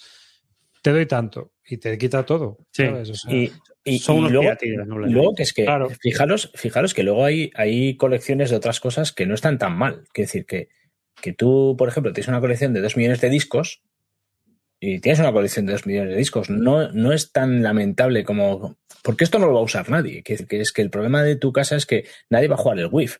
O sea, va a estar ahí y va a ocupar un espacio que nadie va a usar. Sin embargo, Bueno, pero con los disco- discos pasa como con los libros, ¿eh? A, Mm. a- a mí me pasa porque murió con un familiar mío hace poco y yo es que tiene un montón de libros, a mí me encantaría tener esos libros, pero es que no tengo espacio en casa porque yo ya tengo mis libros, no puedo sacar los míos para meter los suyos. alguno Entonces, te pues, quedas. Ya, pues te, te quedas alguno, pero no puedes tal. Y luego Pero, una sin cosa embargo, también que ya hay, pero ya hay, ya hay librerías y espacios que te Sí, cogen sí. todos esos paquetes. Yo no conozco libros, o sea, yo ya no conozco, eh, he ido Aquí a llevar libros a, a pues era allí, macho, aquí, Sí, sí. aquí no te coge ya nadie libros. No, tío. los libros ni los DVD no los quiere nadie, tío. no los quiere nadie, Eso tío. como mucho. no. Sí, No sí, los quiere nadie, tío. ridículo, eso es verdad, pero sí los cogen. Aquí No, sí. yo los he regalado en plan, oye, los regalo. No, no, no, es que no cogemos nada. Sí, sí, sí, sí, tal cual. Mira, una cosa que decía Arnaldo en el chat, que yo, eh, entroncando con el tema del albacea lúdico, es el concepto de residencia wargamera o residencia lúdica. Eso hay contarlo. residencia Eso es tercera nicho, edad ¿Veis? Eso es con, ludo- ludoteca y con tu Pero- sitio para poder desplegar tu WIF que te querías jugar cuando te jubilaras. Sí, pero mira, ahora mismo ya hay hoteles. Ya hay hoteles que te ofrecen eso. Hoteles, hay, hay casas rurales. Eh, por cierto, Roy ofrece una casa rural cojonuda que tiene Bueno, en bueno, bueno, bueno. Lo digo desde ya. Y, y, joder, pues hay sitios en los que hay eso. ¿Por qué no se pueden donar a sitios como ese que, que se pueden utilizar? ¿no? Cada vez esto también se está viendo en esas, en esas zonas, en esas cosas, ¿no? Es que también lo de regalar es complicado. ¿eh? Lo, lo comentaba no por la mañana en el chat que montamos. Regalas y luego, luego qué? Luego hay gente que no le da valor si lo regalas y que al final pues, no sabes qué hacer. A, Ya. a mí me ha pasado alguna vez que cuando algún oyente me regalaba algún juego, que, oye, al principio te hace ilusión, pero luego dices, ostras, es que yo roto mucho la colección y esto que me han regalado es que no lo quiero, no quiero deshacerme de él. Y Hmm. te lo quedas, pero es un poco. bueno, no- Eso ya es otra película, ¿eh? Quedarte con las cosas que te regalan. Yo os iba a decir que no, no viváis pensando en la jubilación, que también hay unos cuantos hilos en la BGG que hablan los que se han jubilado, ¿eh? Y ojo. No es nada de lo que pensamos. No, para nada, para nada. Te cierras en banda, juegas a lo que ya sabes y no quieres saber nada nuevo. Hombre, hostia, es que ya meterte un reglamento nuevo ahí con 70 años de 85 páginas, oye, bueno, no, a mí ponme el, ponme el que es lo único que me da. No, no, ni el Undante, ¿eh? lo que quieres que ha jugado tú. Ghost, Ghost a muerte ya, lo que te quede. Sí, sí. Pero Sí, eso que quieres jugar lo que te hace ilusión. Ya está, lo que te mola. Es- eh, grandes campañas, grandes campañas. No, Lo- no, pero lo que hayas aprendido antes, porque seguramente ahora Claro, claro. eso te va a ser, te va a costar ahora meterte en un reglamento nuevo de esos, que Eso no te es. daña el cerebro. Y ya está. Y ahí, con todo este optimismo, ¿a qué sección vamos? Vamos a- una cosa. A- Antes de acabar, porque lo vi hoy en Twitter, el, el Rick Barber, antes de morir, hizo los mapas del, del Rebel Fury. Y el que va a sacar Mark Herman este que es de Sí, el de sistema del. Gettysburg y tal y consiguió acabarlos creo que un par de días antes de, de que le diera el ataque consiguió acabar el último mapa con lo cual pues ese va a ser el trabajo póstumo que queda Bueno, yo lo digo aquí, todos mis napoleónicos se los cedo a David arriba si en, si en mocho mañana. Te, aseguro, Pero si los juegas. te aseguro, te aseguro que estarán bien cuidados. Pero los tienes que jugar, no tienes que prometerlo. Como última.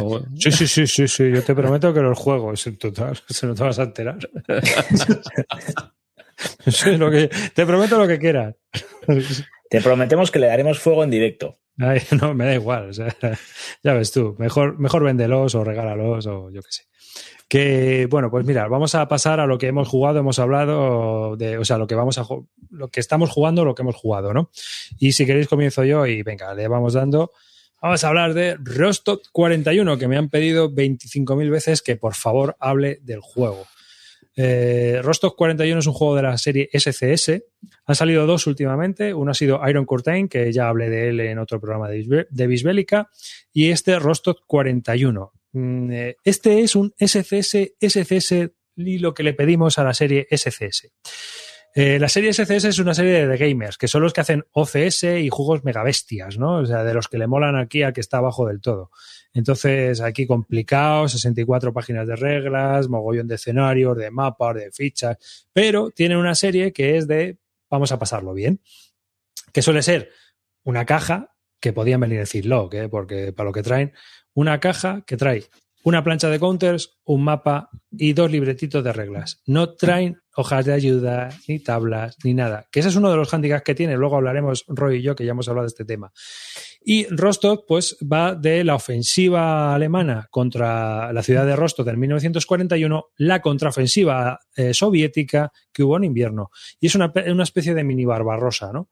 Entonces, eh, es un jueguecito, pues, que tiene, pues, mucho ir para acá, ir para allá. Y quizás no, no he subido las fotos, he cometido un fallo. Tenía que haber subido las fotos que yo le he hecho. A ver si puedo, os lo puedo enseñar, porque seguro que las tengo. Rostov tiene apenas, eh, son una plancha de counters, pero muchos de esos counters ni siquiera son, son fichas, sino que muchos de ellos son contadores, ¿no? Ahora os los voy a enseñar. Rostov es la ciudad que hay, al- es la entrada al Cáucaso. Entonces, al esto es muy importante porque es la ofensiva que hacen. En el momento que cae Rostov, como todas las carreteras pasan por ahí, es cuando se puede empezar a bajar al Cáucaso abajo, es lo que pasa en el Stalingrad 42. Y, y claro, es cuando los soviéticos hacen la contraofensiva y capturan Rostov es una mierda porque si no las tropas del Cáucaso se quedan atrapadas ahí sin poder subir. Es un nudo de comunicaciones muy importante. Entonces, este juego viene a simular un poquillo todo, todo eso. Que, que está guay. Es lo que estoy jugando yo en el. Ver, en el Stalingrad. Vamos a ver, pues creo que tengo por aquí unas cuantas fichas. Aquí tengo las fotos, las últimas que, que tomé. Eh, mirar, esta es la toma, esto es más o menos cuando empieza el juego. Como veis, bueno, pues eh, empieza muy con los alemanes en, en una ofensiva que van tomando la carretera que va de Taganrog hasta Rostov.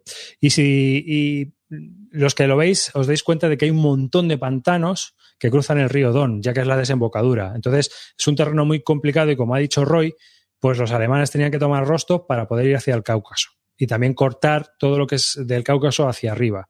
Entonces, es, un juego en el cual pues va de eso principalmente. Y es muy fácil llegar a Rostov y tomarlo. El problema es luego viene después con la contraofensiva, cuando viene el barro y el hielo, que es los alemanes se quedan totalmente paralizados y sin suministros y empieza una contraofensiva que pues puede ser bastante, bastante chunga con respecto a, lo que pueden hacer ellos, ¿no? Entonces, esto es básicamente un poco lo que es el desarrollo del juego. Y a mí me gustaría contaros un poco también, la serie SCS es una serie que tiene solo seis páginas de reglas. El libreto tiene ocho, pero la página de inicio es la introducción y la página final son las notas de diseño, ¿no? Están diseñados para eh, pues eso, para poder jugar muy rápidamente. Tiene una fase muy sencilla, se explica todo muy rápido y tal. Luego viene un libreto donde vienen las reglas especiales. Y este Rostov tiene, me parece que son tres páginas de reglas especiales. Lo que te cuenta es un poco qué cambia con respecto a otros juegos y pues las reglas de artillería, las reglas de supply y alguna cosa más que a lo mejor cambien. El invierno, no... el, la contraofensiva con invierno y con barro, supongo. Claro, cómo cambia el terreno y tal. Y en la parte de atrás, pues vienen las tablas. Y en la parte de, de, también de la página inicial te viene la secuencia de juego, porque también es distinta a cómo es en otras partes. ¿eh?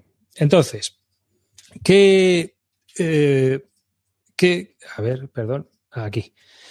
¿Qué tiene de diferente este rostro con de, de, a otros juegos? Bueno, pues con, con, respecto a Iron Curtain, pues que es mucho más sencillo, vale 40 pavos. Y es un juego muy ideal para echar una, un día, porque son turnos muy rápidos, con muy pocas fichas, y enseguida estás jugando. Encima de la BGG alguien se ha molestado en hacer las tablas de despliegue, hay hojas de ayuda, y está completito el juego. Tiene un montón de cosas que no vienen en el juego y que MMP, como dice aquí nuestro amigo Calino debería molestarse en hacer. ¿no? Entonces alguien se ha currado todas las hojas de ayuda y todas las hojas de despliegue para los distintos escenarios que hay. Tiene escenarios de cuatro turnos, de siete turnos, dependiendo de las fases en las que fue la batalla.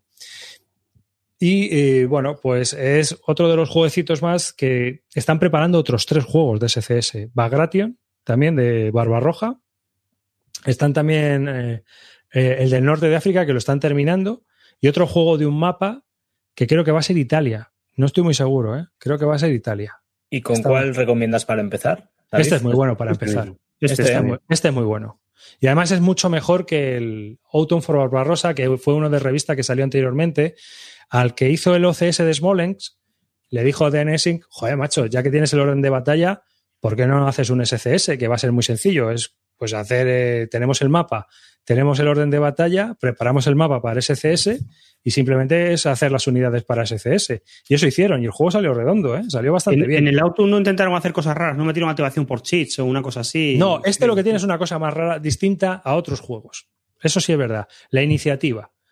La iniciativa es como en las grandes campañas de la Guerra Civil Americana. Al principio de cada turno tiras dos dados, tiras cada bando tira un dado y el que saque más, los alemanes en, turnos de tiempo bueno tienen un más uno, gana la iniciativa. ¿Qué ocurre con esto? Que se pueden generar do dobles turnos y es peligrosísimo porque en las grandes campañas tú activas un mando o una unidad, pero es que aquí activas todo el puñetero ejército.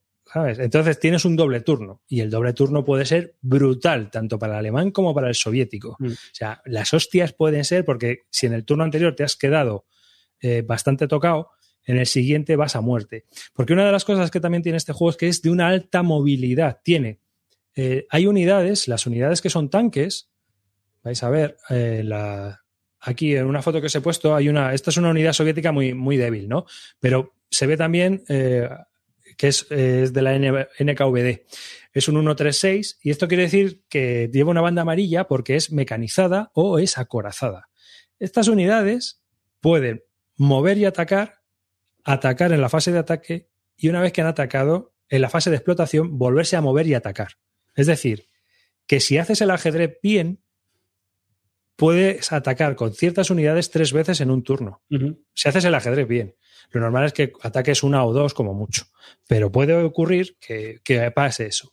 Las fases de barro y de, y de hielo, lo, la fase de barro lo que hace es que los alemanes no obtienen fase de explotación, por ejemplo. Entonces se les acabó la movilidad y el ataque a la mitad. Así que pasan de. Y todas las unidades alemanas, menos las unidades de montaña y una división de, una división de infantería que hay, son todas mecanizadas. Entonces se quedan sin fuerza. De repente, pues, o sea, llega el turno 7 y hasta ahí ya no pueden avanzar más. Ya se tienen que preparar para la defensa. Y los soviéticos se empiezan a preparar para atacar. Y llegan los turnos de invierno, donde aunque hay fase de explotación porque está todo helado y pueden andar con los tanques, eh, el, supply es, es ma malísimo, los alemanes apenas tienen artillería porque solo tienen un dado de 6 entre 2.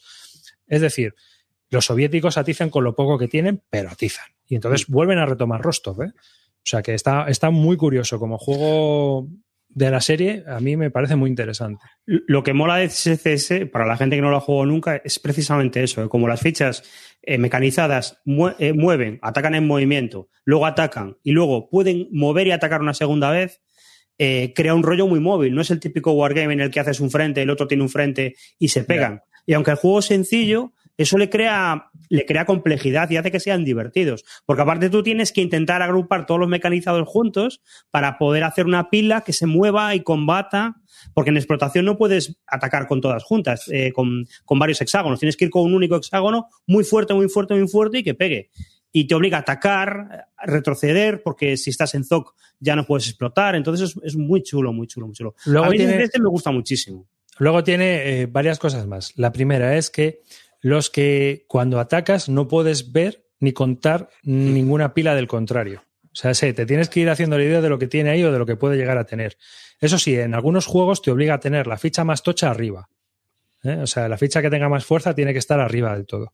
Pero normalmente no sabes lo que hay. Si hay. Los apilamientos son muy pequeños, son de tres piezas. O sea, solo permiten tres fichas de apilamiento.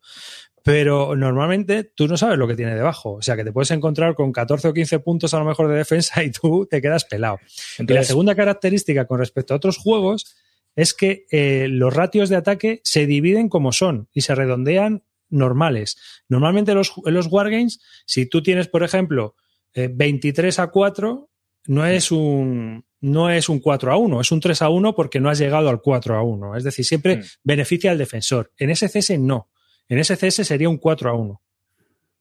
En caso, si pasas de 0,50, su- eh, sube hacia arriba. Entonces, eso favorece al atacante. Y las tablas no son especialmente cruentas para el atacante. Sí. y, y con esto de que no se sabe lo que tiene un stack y tal, para jugar en solitario, Mm, A ver, a mí- para mí jugar en solitario no me, no me termina de convencer. No, No, para jugar en solitario no me termina de convencer. Estos son juegos pachangueros de club. ¿cuánto tiempo una partida? El escenario, mira, yo este, te está diciendo la gente que es largo, pero yo he jugado en solitario este juego y me lo jugué en una tarde ya. Porque una vez que le has cogido la dinámica y sabes un poco por dónde tienes que ir, pues avanzas muy rápido. Y luego es rejugable en el sentido, este tiene rejugabilidad en el sentido de que eh, los vas decidiendo por dónde vienen los refuerzos y, como no puedes cubrir todo el frente, porque uno de los problemas que eh, Roy ha comentado que, que puedes tener varias líneas, ¿no? Pero el tema está en que algunos juegos tienen tantas unidades que al final se forma la Primera Guerra Mundial, una trinchera, y ahí es a martillo contra las Mm. zonas más débiles. Entonces, esos son para mí mucho más rollo, ¿no? Eso pasa en, en Otto for Barbarossa hasta que rompes el frente, pasa eso. Es más, tiene la tendencia el soviético a ir montando líneas defensivas y al final es eso, que el soviético va retrocediendo hasta que llega el invierno y él puede atacar. Entonces, Mm. es, es un poco, hay que, para mí hay que buscar que tengan pocas, pocos counters y que sean mapa, un mapa grandete para poder moverte. Y eso es lo que le da vidilla al juego. Esa es mi impresión. Tiene, SCS es una serie muy regular. Tiene títulos que están muy bien y otros Sí. que no, no están Vale. nada bien. Y, y es una pena. Y lo que comentamos, eh, a mí me gustan, me parecen juegos muy chulos, muy divertidos y yo me los sigo comprando y los sigo jugando. ¿Qué pasa? Al después de jugarlos dos, tres veces, normalmente los acabo vendiendo. Porque no me parecen como una cosa para guardar. Pero me compro otro, porque me, me siguen pareciendo divertidos y tal. Y, y- y es muy recomendable. ¿eh? Yo, como Wargame de iniciación, yo, yo creo. eh, MMP lo hace muy mal con esta serie. Sí, Pero, pero yo creo que esta serie mejora los mapas un poco, porque el grafismo de los mapas, en esta foto que estáis viendo, es el que había en los años 80, 90. 90, y sigue siendo el mismo. Las fichas son pequeñitas y muy pequeñitas y, y tampoco son muy vistosas. Entonces, mejora el grafismo, mejora los mapas, recorta un poquito la duración para que el juego en vez de 8 horas, 6 horas, se vaya a las 4 o 6 y que lo puedes jugar a una tarde. Y son juegos que, que- que los puede vender como churros, que los puede vender a gente que no juega realmente Wargames y que quiere meterse en algo. Yo lo recomendaría de, de base. Hombre, si le no quitas las fichas, le quitas el mapa y le quitas duración, estás hacia otro juego. La hostia. Y, y No, metes, hombre. metes ayudas. Metes Y metes de juego, ayudas y metes la metes tabla. una cosa de despliegue. No, hombre, a ver, es que los mapas, está bien que sea lo mismo, el mapa es funcional, pero quiero decir, cuidar un poquito el aspecto gráfico, porque yo no puedo recomendarle estas cosas así como así, porque hay gente que me lo va a tirar a la, a la cabeza. Si este no. juego dura cuatro o seis horas, eh, es la que pelea la no tienes es. perdida. La tienes perdida. La tengo perdida de siempre. Pero este juego no es difícil. Yo este juego, oye, pues esto es, esto es menos difícil con la cerda. Yo lo tengo muy claro. Joder, son seis páginas de reglas. Si Sí, es que sí, es- que son seis páginas, no es nada. Empieza, se empieza la fase y en este tiene iniciativa, artillería alemana, porque los alemanes pueden disparar dos veces en turnos claros. O sea, en tiempo bueno disparan dos veces la artillería. Ojo con eso, ¿eh? Que no veas la que lían. Mm. Eh, y luego, dependiendo de cómo hayas ganado la iniciativa, tienes unos chips de aviación. Después tienes movimiento, combate, explotación y la fase de limpieza, que quita los DGs que tengas de artillería tú, o sea, lo que te ha hecho a ti el soviético en el turno anterior, por ejemplo, si eres el alemán, pues tienes que quitar la morralla, lo que estás jorobado, y le toca al otro. O sea, es un yo voy, tú vas, pero vamos, súper rápido. Y aquí se forman tres frentes más o menos, o tres zonas de ataque, aunque yo he visto fotos que tenían ahí una línea muy bien montada, pero vamos, yo al final siempre suelo acabar yendo al turrón y voy a por las ciudades y, y utilizo las carreteras. Entonces, desplegarme por donde no hay carretera me parece absurdo. Sí, eso es una cosa también que pasa en SCS, que como las unidades son muy móviles, las de tanques, el control de carretera es más importante que controlar un frente, que controlar todo. El... Es mejor que controles el cruce de caminos que, que Es que- tener todo el, el frente, porque no, no puedes defenderlo todo. No, y cuando llega el barro, Ah, bueno, sí, en este, en este no se está de claro, es que aquí cuando llega el barro, como, no- como no estés en una carretera, date por jorobado. O sea, prepárate, prepárate. O sea, que te has quedado clavado. Entonces, pues no sé, chico. Yo he visto fotos donde veo ahí un frente tan alineadito, en plan trinchera, y digo, esto no lo veo yo, no lo veo yo muy operativo si no estás cerca de una ciudad. O sea, si estás rodeando una ciudad, sí, estás por todos lados. Pero eh, hay una parte de arriba de las montañas y demás que es que es complicado cubrir si no estás en carretera. Es que, vamos, te quedas clavadísimo con la nieve y el, y el hielo que va a venir luego. O sea que. Pues este es el jueguecito que he probado. Y bueno, yo si A sois ver, dos. Chavales, esto es como están diciendo en el foro. Este es el burriquín de, del, del OCS. el burriquín, claro. Esto, si queréis jugar un juego de verdad, os pilláis el Sicily y os dejáis de esta, ya, estas mamonadas. Es lo que hay. Ha hablado. Yo, la verdad es que a mí, de este juego 20, 20 20 minutos de explicación para que venga Río y diga, puta mierda. me da pena porque infecta. Me encantaría, me encantaría que el Guadalajara fuera un buen juego de este sistema. Pero Y no lo por lo es, que he oído lo está es. bastante mal. Es- y es una pena porque me, me encantaría jugar un, un Guadalajara. No sé, juegos buenos de esta serie. Bastón es un juego estupendo y ese sí que es buenísimo para iniciarte. Eh, Karelia a mí me gustó bastante. El Might Endeavor, que lo tengo yo.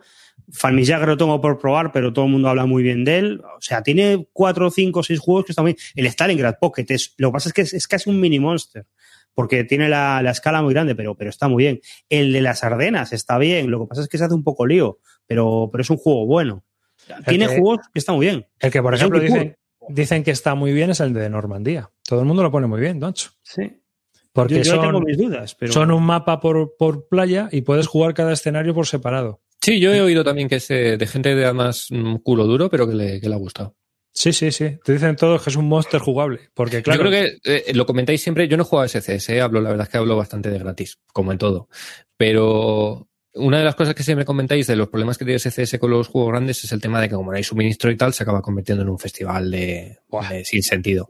Quizás en Normandía, como hay el suministro, o sea, decir, no, tú te dejes pegar en las playas y luego realmente no te, no te metes mucho abajo, pues a lo mejor funciona mejor por eso. Hablo así, eh, opinión gratuita, ya os digo. Pues nada, os voy a decir cómo ha quedado. La, la encuesta de las revistas ha sido sí un 54% y no un 46%. La cosa muy igualada. Sí que fíjate. Pues nada, eh, venga, ¿de qué queréis, queréis hablar vosotros? Ya hemos hablado mucho de SCS. A ver, ¿quién se anima ahora? ¿Tiro con barcos? Venga, Calino, dale al Atlantic Shakes. ¿no? Venga, Atlantic Chase. Pues bueno, eh, hablé un poquito la vez pasada, hablé un poquito, había hecho una primera impresión muy, muy, muy somera y ahora ya lo he jugado bastante, lo he podido jugar incluso a una partida solo a dos, bastante floja porque era un escenario muy pequeñito, pero creo que este juego sinceramente es una pasada. Me ha gustado, me está gustando más cada vez que estoy jugándolo más y y eso que todavía no, he implementado con las reglas añadidas, las reglas extendidas que creo que son necesarias, ¿eh? porque ahora os voy a contar algún fallo que estoy viendo yo también en el juego. El juego tiene, bueno, eh, es un juego muy, muy... Intenta simular lo que es una guerra naval con unas mecánicas un poco abstractas al principio, ¿vale? Esas, est- estas, estas mecánicas abstractas lo que simulan son desde travesías o trayectos que se van haciendo los barcos que de antemano tú sabes qué trayectoria va a hacer ese barco, ese, ese, número de barcos, porque una trayectoria no está formada por un único barco, ¿vale? Son varios. Entonces, esas trayectorias que están formadas por varios barcos están en el mapa, en ese mapa hexagonal, con, una trayectoria de, maderas. Y esas maderas están representando además diferentes trayectorias. todo el mar está lleno de, como podéis ver en las imágenes, hay ahí eh, trayectorias de, cuatro o cinco barcos, de, cuatro grupos de trabajo. Y tú lo que sabes es que en ese, en ese recorrido están esos barcos, pero tú no sabes en cuál está. Entonces el juego lo que te pone es en la situación primero desde muchos escenarios diferentes en los que tú tienes que enfrentarte a situaciones muy diferentes, en las que algunas son de combate, otras son de intentar llegar con barcos a un espacio, intentar conseguir eh, suministros, tal, diferentes opciones, ¿vale? Y en todas esas eh, situaciones lo que te posiciona el juego es en una búsqueda de esos barcos y luego en un, en una, en un combate, en una, en una resolución. ¿no?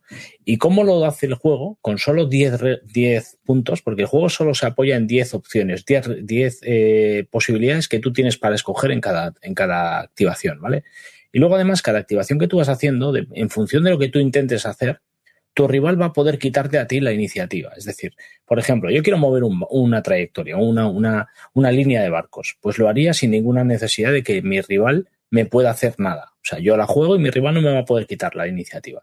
Pero sin embargo, si yo lo que voy a intentar hacer es intentar encontrarte a ti, tú vas a poder quitarme esa iniciativa. Entonces, cada vez que yo hago una acción, tiene una posible reacción por parte del rival. De las 10 acciones, hay 9 que me, quitan me pueden quitar la iniciativa. Incluso alguna, si la hago directamente, le doy la iniciativa a mi, a mi, rival.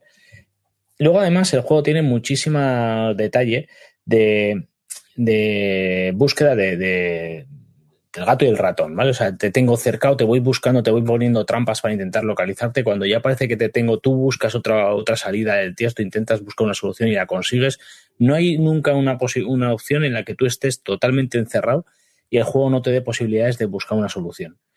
Y luego a esto, una vez que ya has conseguido eh, encontrar una, una gestión a estas 10 formas de, moverte y de, y de jugar el juego, tiene una resolución del combate que ahí lo estáis viendo en un mapa añadido y esa resolución es muy táctica. Tú vas moviendo barcos y vas haciendo enfrentamientos entre los barcos que están en el, mar, pero todos esos grupos de trabajo que se han encontrado no pueden pegarse un grupo entero contra otro grupo entero. Es decir, un barco va a pegar a un barco y un barco va a recibir una respuesta de otro barco. Entonces yo no puedo decir que, que mi megabarco pega a tus cinco barcos que tienes enfrente. Mi megabarco va a pegar a un solo barco de los tuyos. Y luego además esto se desarrolla en una serie de turnos que van haciendo que eh, tienes hasta, dependiendo del tipo de combate, porque hay un combate que puede ser muy corto y otros que pueden ser más largos, que se resuelven de una manera mucho más eh, táctica, ¿vale? Movimientos más cercanos, intentar alejarme de ese barco que tiene más peligro, eh, intentar cubrir con los barcos que están delante. Hay opciones de colocar humo, incluso con mis propios movimientos, para intentar tapar lo que los movimientos de, de mis propios barcos y así provocar que tú no me puedas disparar. Tienes riesgos en cuanto a acercar barcos que no son tan buenos, pero están equipados con torpedo. Si los consigo eh, acercar a tus unidades, voy a poderte lanzar esa línea de torpedos y voy a intentar eh, hundirte directamente. Entonces, tiene un montón de decisiones, un montón de pequeñas cosas con 10 reglas, ¿vale? Es verdad que el juego abruma, cuando tú lo abres, viene con 6 libros de reglas diferentes. Tiene un libro de reglas para jugar en solitario, otro libro para jugar en competitivo, un, libro de reglas eh, normal, básicas, otro libro, otro libro de reglas añadidas, eh, dos millones de, elementos de madera, bastantes counters de los típicos de cartón. El juego viene hasta arriba de cosas, de componentes, pero creo que es una mecánica súper diferente. A mí me, me, empezó poco a poco. Al principio, cuando empezaba a leer estos pequeños, eh, estas reglas, para que tú aprendas a jugar, el juego viene con unas reglas que, que sí, torpedos fuera o este. Pues igual me quedo con torpedos fuera por, por, lo, que, por lo que suponía. Y, y, cómo te explica el juego, cómo aprender a jugar estas 10 reglas, eh, está muy bien hecho porque te va empastando esas pequeñas reglas, las, vas entendiendo y después de una, una, regla completa, de una lectura completa de estas 10 reglas, ya lo tienes todo asumido y te puedes enfrentar a cualquiera de los escenarios. Eh, Creo que es un juego que ya se ha vendido toda la primera edición, o sea que, no soy solo yo el que le está gustando el juego. Ya están. Ya han anunciado la segunda, ¿eh?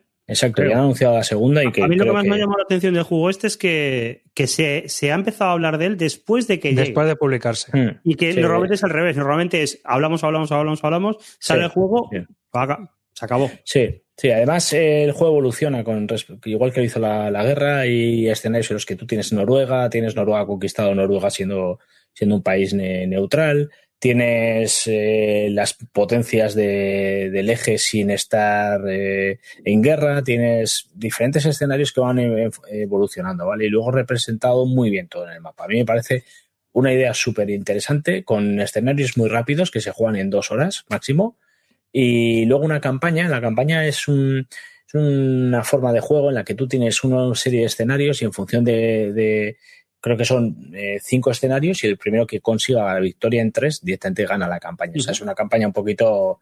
Eh, no es una historia brutal en la que tú te vas evolucionando y tal, no, no es nada de eso, ¿vale? Es algo bastante más superfluo, pero bueno, que se puede jugar de manera fácil y que, que no es una mega campaña de esta de dos millones de horas metidas ahí para, para intentar desarrollarlo. Dicen que están haciendo el del Pacífico ya,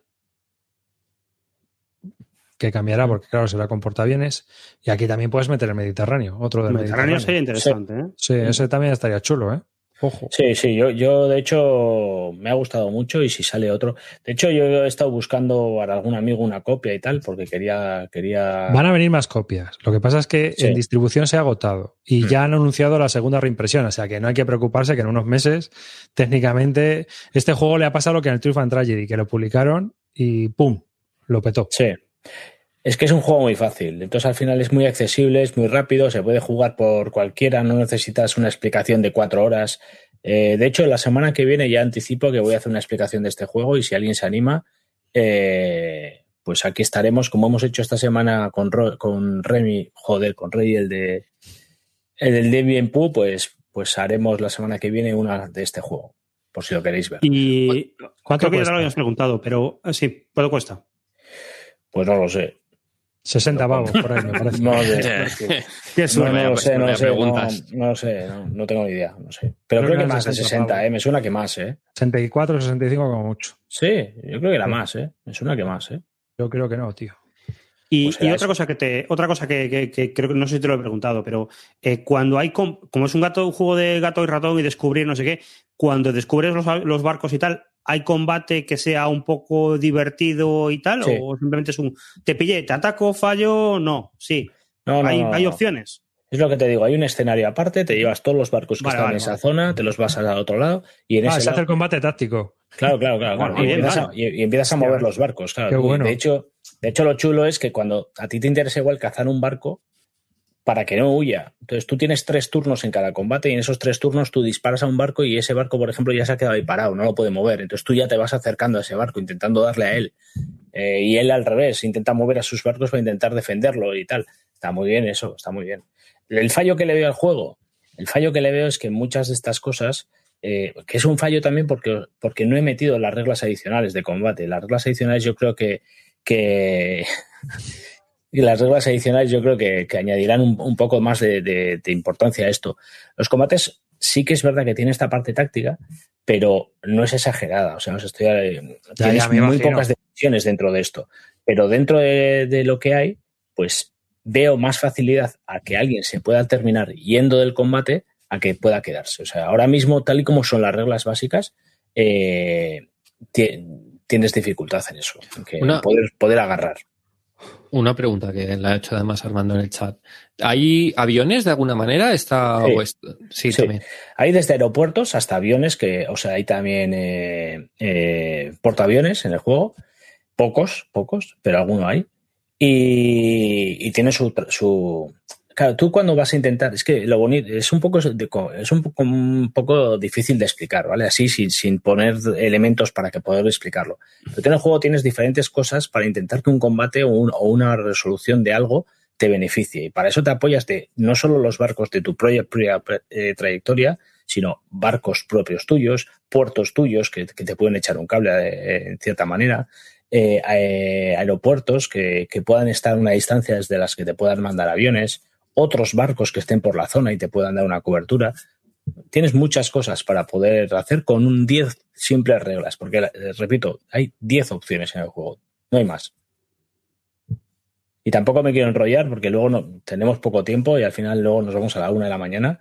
Y, y ya os digo, este juego voy a explicar la semana que viene y todos los que tengáis interés estaremos ahí. La verdad es que se ha vendido muchísimo, o sea, esto ha sido un pelotazo. No sé si imprimieron muchas copias, pero... Es lo que tiene, que Cali no lo ponga bien. Además, Jerry, Jeremy White es un tío que diseña juegos interesantes. El Skies eh, Above the Race, que también es suyo, eh, también era un juego bastante interesante, innovador y, y también otro que se agotó y está súper buscado. Pues nada, pues yo me lo apunto porque a mí me gustan mucho los barquitos. O sea que. yo, yo lo pongo en el radar también. Sí, lo que pasa es que, bueno, yo me puedo esperar tranquilamente a la segunda edición. Sabiendo que va a haber juego de sobra, pues ya, y va a haber serie, ya me da igual ahora que más tarde. Así que nos apuntamos a eso. Bueno, eh, Roy, eh, Río, ¿quién de los dos se apunta a, a la siguiente? Venga, pues yo con el Dien Bien Pu. Dien Bien Pu. Vamos allá. Espera, que lo saco. Aquí está. Y lo pego aquí. Bien, bien, pu, para rato. Aquí está. Ahí lo tenéis. Bien, bien, pu. The Final Gamble. Segunda edición, ¿eh? Que es Segunda edición, sí, sí. Además, sí, sí. Cambian bastante las reglas, por lo que he visto. No, no, yo no he jugado la primera. Bueno, este, este es un juego que trata una época no muy conocida de Vietnam. Eh, porque cuando siempre oímos Vietnam, lo primero que nos viene a la mente son, pues yo qué sé, eh, los, helicópteros americanos, los marines, eh, la película de que nos ha invadido Hollywood. Pero antes de que los americanos fueran a Vietnam, estuvieron los franceses, mucho antes, de hecho. Todo lo que es esa parte es la Indochina francesa, donde es una colonia francesa durante muchísimo tiempo, ¿no? Y esto lo que refleja es la lucha de, de las guerrillas nacionalistas vietnamitas, una vez que han, han estado luchando contra los japoneses por la, su independencia y habían sido apoyados por, por los aliados, por los americanos, para que le dieran por saco a los japoneses, pues ven que los japoneses se van y que los que los japoneses, o sea, que los franceses dicen que nanay, que eso de independencia y que, que las colonias siguen siendo siguen siendo estupendas. Ahí lo estamos viendo en el que Calino lo tiene lo tiene desplegado.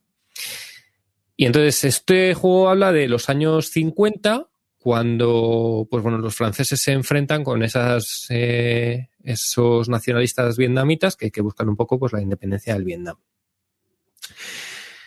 Eh, el juego lo que representa históricamente es una parte de una batalla muy famosa donde los franceses se, se atrincheraron en un valle un poco para hacerse fuertes en una, una parte pues muy cerca de donde era eh, fuerte los vietnamitas y los vietnamitas pues eh, recogen el órdago y lo que hacen es asedian esa base de los franceses hasta que la aniquilan básicamente.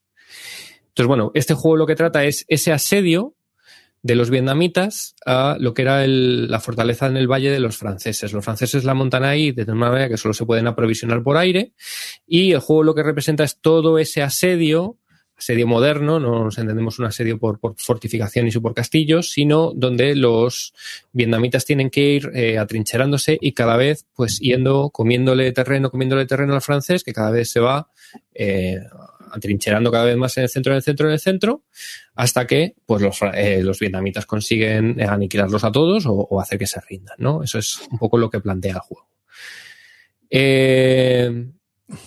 Es un juego. Una de las cosas que a mí más me han gustado del juego es su manual. No es que sea un manual eh, que, que, sea la hostia, pero tiene una cosa muy buena y es que tú despliegas el juego, coges el manual, empiezas a leer y empiezas a jugar. O sea, no te obliga a hacer una lectura previa de reglas. Por lo cual, eh, hoy en día con el tema de que siempre nos da pereza, pues está muy bien, porque empiezas, es un juego que lo juegas desde el minuto uno. Eh, hemos hecho un vídeo de explicación de, de, reglas, antes de ayer lo hicimos. Eh, antes de ayer. Antes de ayer hicimos una sesión, la tenéis en el Twitch, donde explicamos las reglas, por igual tampoco me voy a extender mucho en eso. Y sino la, un poco las sensaciones. La sensación es un juego que podría gustarle a los aficionados a los euros, porque tiene muchísimo de, de gestión de, de recursos. El, la escala es táctica, gran táctica, pero hay que gestionar muy bien eh, sobre todo para el francés, todo el tema de aprovisionamiento, eh, combustible, munición, comida, y eso al final es, un, es una gestión de, de, de, recursos muy típico, muy, muy euro. Si sí. gasto aquí, bajo este track, tengo que pedir refuerzos para que me entre este track, ¿no? Y eso es una cosa que, que, le, eh, que, te está apretando durante toda la partida al francés y al vietnamita le aprieta, pues que tiene muchas bajas y que si las tiene que, que recuperar, pues va bajando moral. Al fin y al cabo, ¿qué, qué, es lo que, el, ¿qué es lo que te aporta el juego? Una sensación de agobio continua a los dos bandos. Aquí, aunque es muy asimétrico el juego entre cada uno de los bandos, pero el agobio es igual para los dos. Presión, sí, hay mucha presión. O sea, sí. muchísima presión. O sea, cuando tú ves este juego dices, es imposible que mi bando lo haga, y el otro lo está pensando lo mismo, diciendo, es imposible que mi bando sobreviva. Hmm. Mucha presión, eh, decisiones bastante continuas sobre qué hacer, porque no tienes para todo y tienes que priorizar algunas cosas y dejar otras sin, sin hacer.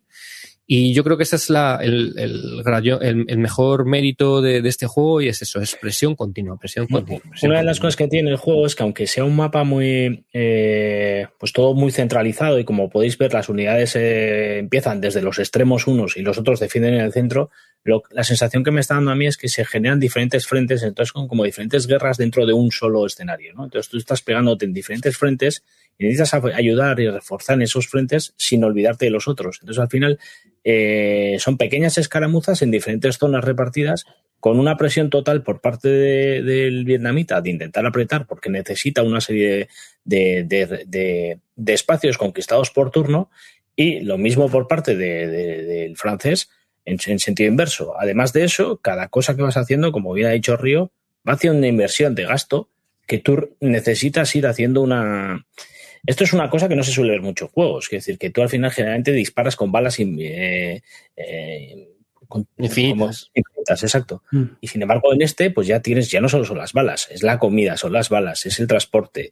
Son, eh, claro, todo esto lo tiene el juego. Y, y, de una manera muy rápida y muy fácil, gestionas algo mucho más allá de pegar y ya está. Bombardeos, tal. A mí el juego, eh, que no soy de tácticos, y primero me lo metió Río entre, entre los ojos con sus detalles y sus explicaciones cuando ya lo estaba jugando. Lo compré sin haber hecho nada más y, y, y pues, ¿qué queréis que os diga? Que, que, creo que es uno de los juegos que, que se queda en la ludoteca seguro. O sea, se queda este, este no me lo voy a quitar. Y eso que tengo la duda de cómo será a medida que lo vayas jugando, porque al estar siempre los mismos frentes y tal, puede ser un la rejugabilidad no creo yo que sea una, una de sus virtudes. ¿eh? Sí, yo eh, como puntos negativos eh, creo que es muy largo, ¿vale? Yo no, todavía no lo he jugado entero porque parece que es un juego pequeño mapa, pero son muchos turnos y es un, bueno, yo creo que estos son varias sesiones, cuatro o cinco sesiones de juego mínimo. Hoy pone 1440 minutos. Quizás un poco excesivo, pero bueno, sí. Es, es una queja habitual de los juegos sí. de este hombre. Eh, es un único mapa, o sea que en ese sentido el, el, el, requerimiento de espacio es un mapa solo, no tiene tampoco cosas fuera, no tienes que llevar eh, nada fuera de lo que es el mapa, por lo cual en ese sentido está bien. Y a lo mejor la rejugabilidad eh, puede que no sea mucha, pero es cierto que con lo largo que es, no es un juego para jugarlo de continuo, es para jugarte una partida al año. Y yo creo que durante esa partida vas a jugar bien, te vas a pasar bien y vas a sufrir, sobre todo, vas a sufrir. Una cosa que dijo Roy en uno de los programas anteriores que a él le gustaban los, los euros de gestionar no la abundancia, sino gestionar la, la Entonces yo creo que este, este yo creo que le gustaría en ese sentido. A mí ¿no? el diseñador me parece un tío muy interesante. No sé mm. si habéis oído alguna entrevista o algo. Tiene una con Guns, Dice and Butter, ¿no? El podcaster sí. este americano. Y es bastante interesante lo que cuenta. Está, está desarrollando uno de, de, joder, de Barbarossa, Army Group Center, y se quiere centrar más en el tema del supply, de pasarlo mal. Es decir, de cómo diablos llevar la comida, la munición, tantos miles de kilómetros hasta el final, ¿no? O sea que, que es un tío muy interesante de lo que cuenta y los juegos que hace, ¿no? Pues le pregunta por qué hace este tipo de juegos, que tiene otro como el Nemesis Burma 1944, que también tiene unas mecánicas bastante interesantes, donde cada uno de los oponentes tiene cuatro chips y elige uno para, para jugar en ese turno, ¿no? O sea, un poco a los Race for the Galaxy. Entonces, que, que, se van generando situaciones interesantes. Ahora está haciendo la segunda edición. A ver, este, a este le pasa un poco lo que al Coles Verdes, ¿no? Eh, el Col Verde te saca la segunda edición y te cambia todo el juego y este hombre hace un poco parecido. Digamos que eh, después de, de, sacar el juego y ya que la gente juega, ve cómo, qué problemas tiene y tal, rehace una segunda edición y te cambia todo menos los dados y la tal cual. Es, eso dicho por él. Entonces, eh, tiene otro como es el de la el de la guerra de independencia argelina. Que sí, se, la este, sí, a mí no me gustó mucho. A mí no me gustó nada. A mí me lo envió Vince, lo tengo ahí. Y bueno, me pareció un juego muy interesante, muy original, pero que en el desarrollo es muy largo. Curiosamente, las unidades que luchan aquí en Dien Bien Fu son las mismas que luego luchan en Isla Fans. Son los que lucharon en eso. A mí me parece que es un diseñador que aporta cosas novedosas, sí. que posiblemente no todas le salgan bien, ¿Qué, ¿Qué, tal el otro que tiene parecido el Tonkin? Yo no el Tonkin dice, yo, a ver, te aviso, el Tonkin dice que va a hacer segunda edición, ¿eh? Pues ya está. creo, creo que le he entendido eso. Dentro, dentro, de, de, dentro de lo que dice Río hay que destacar que este juego dura la hostia, ¿eh? Sí, sí, sí, es largo. Es una partida al año porque no te da para jugarla dos, dos veces al año. Ojo, es... pero es cierto que es largo, pero no es un juego con, con mucho entreturno. ¿Vale? Es un juego en el que con. No, no, pero es que tú dices, joder, un juego largo en el que a lo mejor un, un, tío está jugando una hora y yo me voy a hacer otra cosa, a hacerme un, yo qué sé, unos canelones y luego vuelvo. No, es un turno en el que, aunque sea largo, vas a estar en, en todo el rato, vas a estar ahí pimponeo de decisiones. Y luego es cierto que eh, es un juego perfecto para solitario. Yo creo que para solitario funciona muy bien. Hay escenarios que empiezan, eh, digamos que con el asedio más avanzado, eh, si, si, no quieres invertir todo el tiempo en el escenario, en, el, en la campaña, en la campaña entera de la batalla, pues siempre puedes empezar un poco más, un poco más pequeño. Y también está haciendo la carretera a Keren, que es la segunda edición, que la primera la publicó con Revolution. Y ahora la va a publicar la segunda edición con, con Leyo. Que también es de la, la, Segunda Guerra Mundial, pero en Etiopía, que es un poco lo que. como el Forgotten Legends, que hablaré otro día de él. Entonces, que es un juego que, o sea, que son temas peculiares, por decirlo de alguna manera, quizá el que va a ser más normal va a ser el de Army Group Center, el de Barbarroja, el grupo centro, pero que a mí me parece un tío muy interesante, por lo menos, porque es, es distinto ahora que, pues eso, que prepara horas. Uh -huh. Sí, sí, eso es. Prepara eso horas. Bueno, Roy, remata esto. ¿Con qué quieres tú pues casi no he jugado nada estos 15 días, la verdad. No, nuevo no he jugado nada, así que estoy tirando de cosas antiguas. Y creo que casi mejor voy a hablar del Un Happy King Charles, porque el otro que tengo es el Warriors of God, que hablaron de los abuelos hace poco y ese está fresco y la gente lo conoce. Entonces, eh, un Happy King Charles. Un Happy King Charles volví a dar una partida con Joel después de muchos años y es un juego que a mí me gusta mucho. ¿Qué, qué es un Happy King Charles? Un Happy King Charles es de cuando GMT sacó la churrera, igual que ahora saca la churrera con otras cosas, pero sacó la churrera a hacer CDGs, hizo muchos CDGs, algunos buenos, algunos malos, y parecía que toda guerra y todo conflicto se podía hacer en un CDG. Y este fue un juego que sacaron sobre la guerra civil inglesa en Card Driven Game. Entonces, ¿qué tiene este juego? Pues eh, yo cuando lo contaba hace poco lo de este juego, eh, yo, yo vendo muy mal las cosas. Y me acuerdo que contaba una anécdota a una gente que me preguntaban por él y les decía que me acuerdo de haber jugado con un amigo mío, Wargamero de Pro, haber jugado toda la tarde y al acabar la partida eh, le decía a mi colega, ¿te ha gustado? ¿Te has pasado bien? ¿Te, ¿Te ha parecido bien el juego? Y me decía, no me he enterado de nada, me ha parecido una mierda y no he hecho nada, no he hecho nada en toda la partida. Y, y tiene razón, no hizo nada. Pues con, con, esa explicación no esperes vendernos el juego. No, no estoy vendiendo bien, lo sé, lo sé. ¿Qué pasa con, qué pasa con un Happy Ken Charles? Un Happy Ken Charles es un juego sobre la guerra civil inglesa. Y la guerra civil inglesa es un juego que es, es, es una batalla, es un tipo de conflicto que es muy difícil de simular en, en, un juego, y sobre todo en un juego tradicional.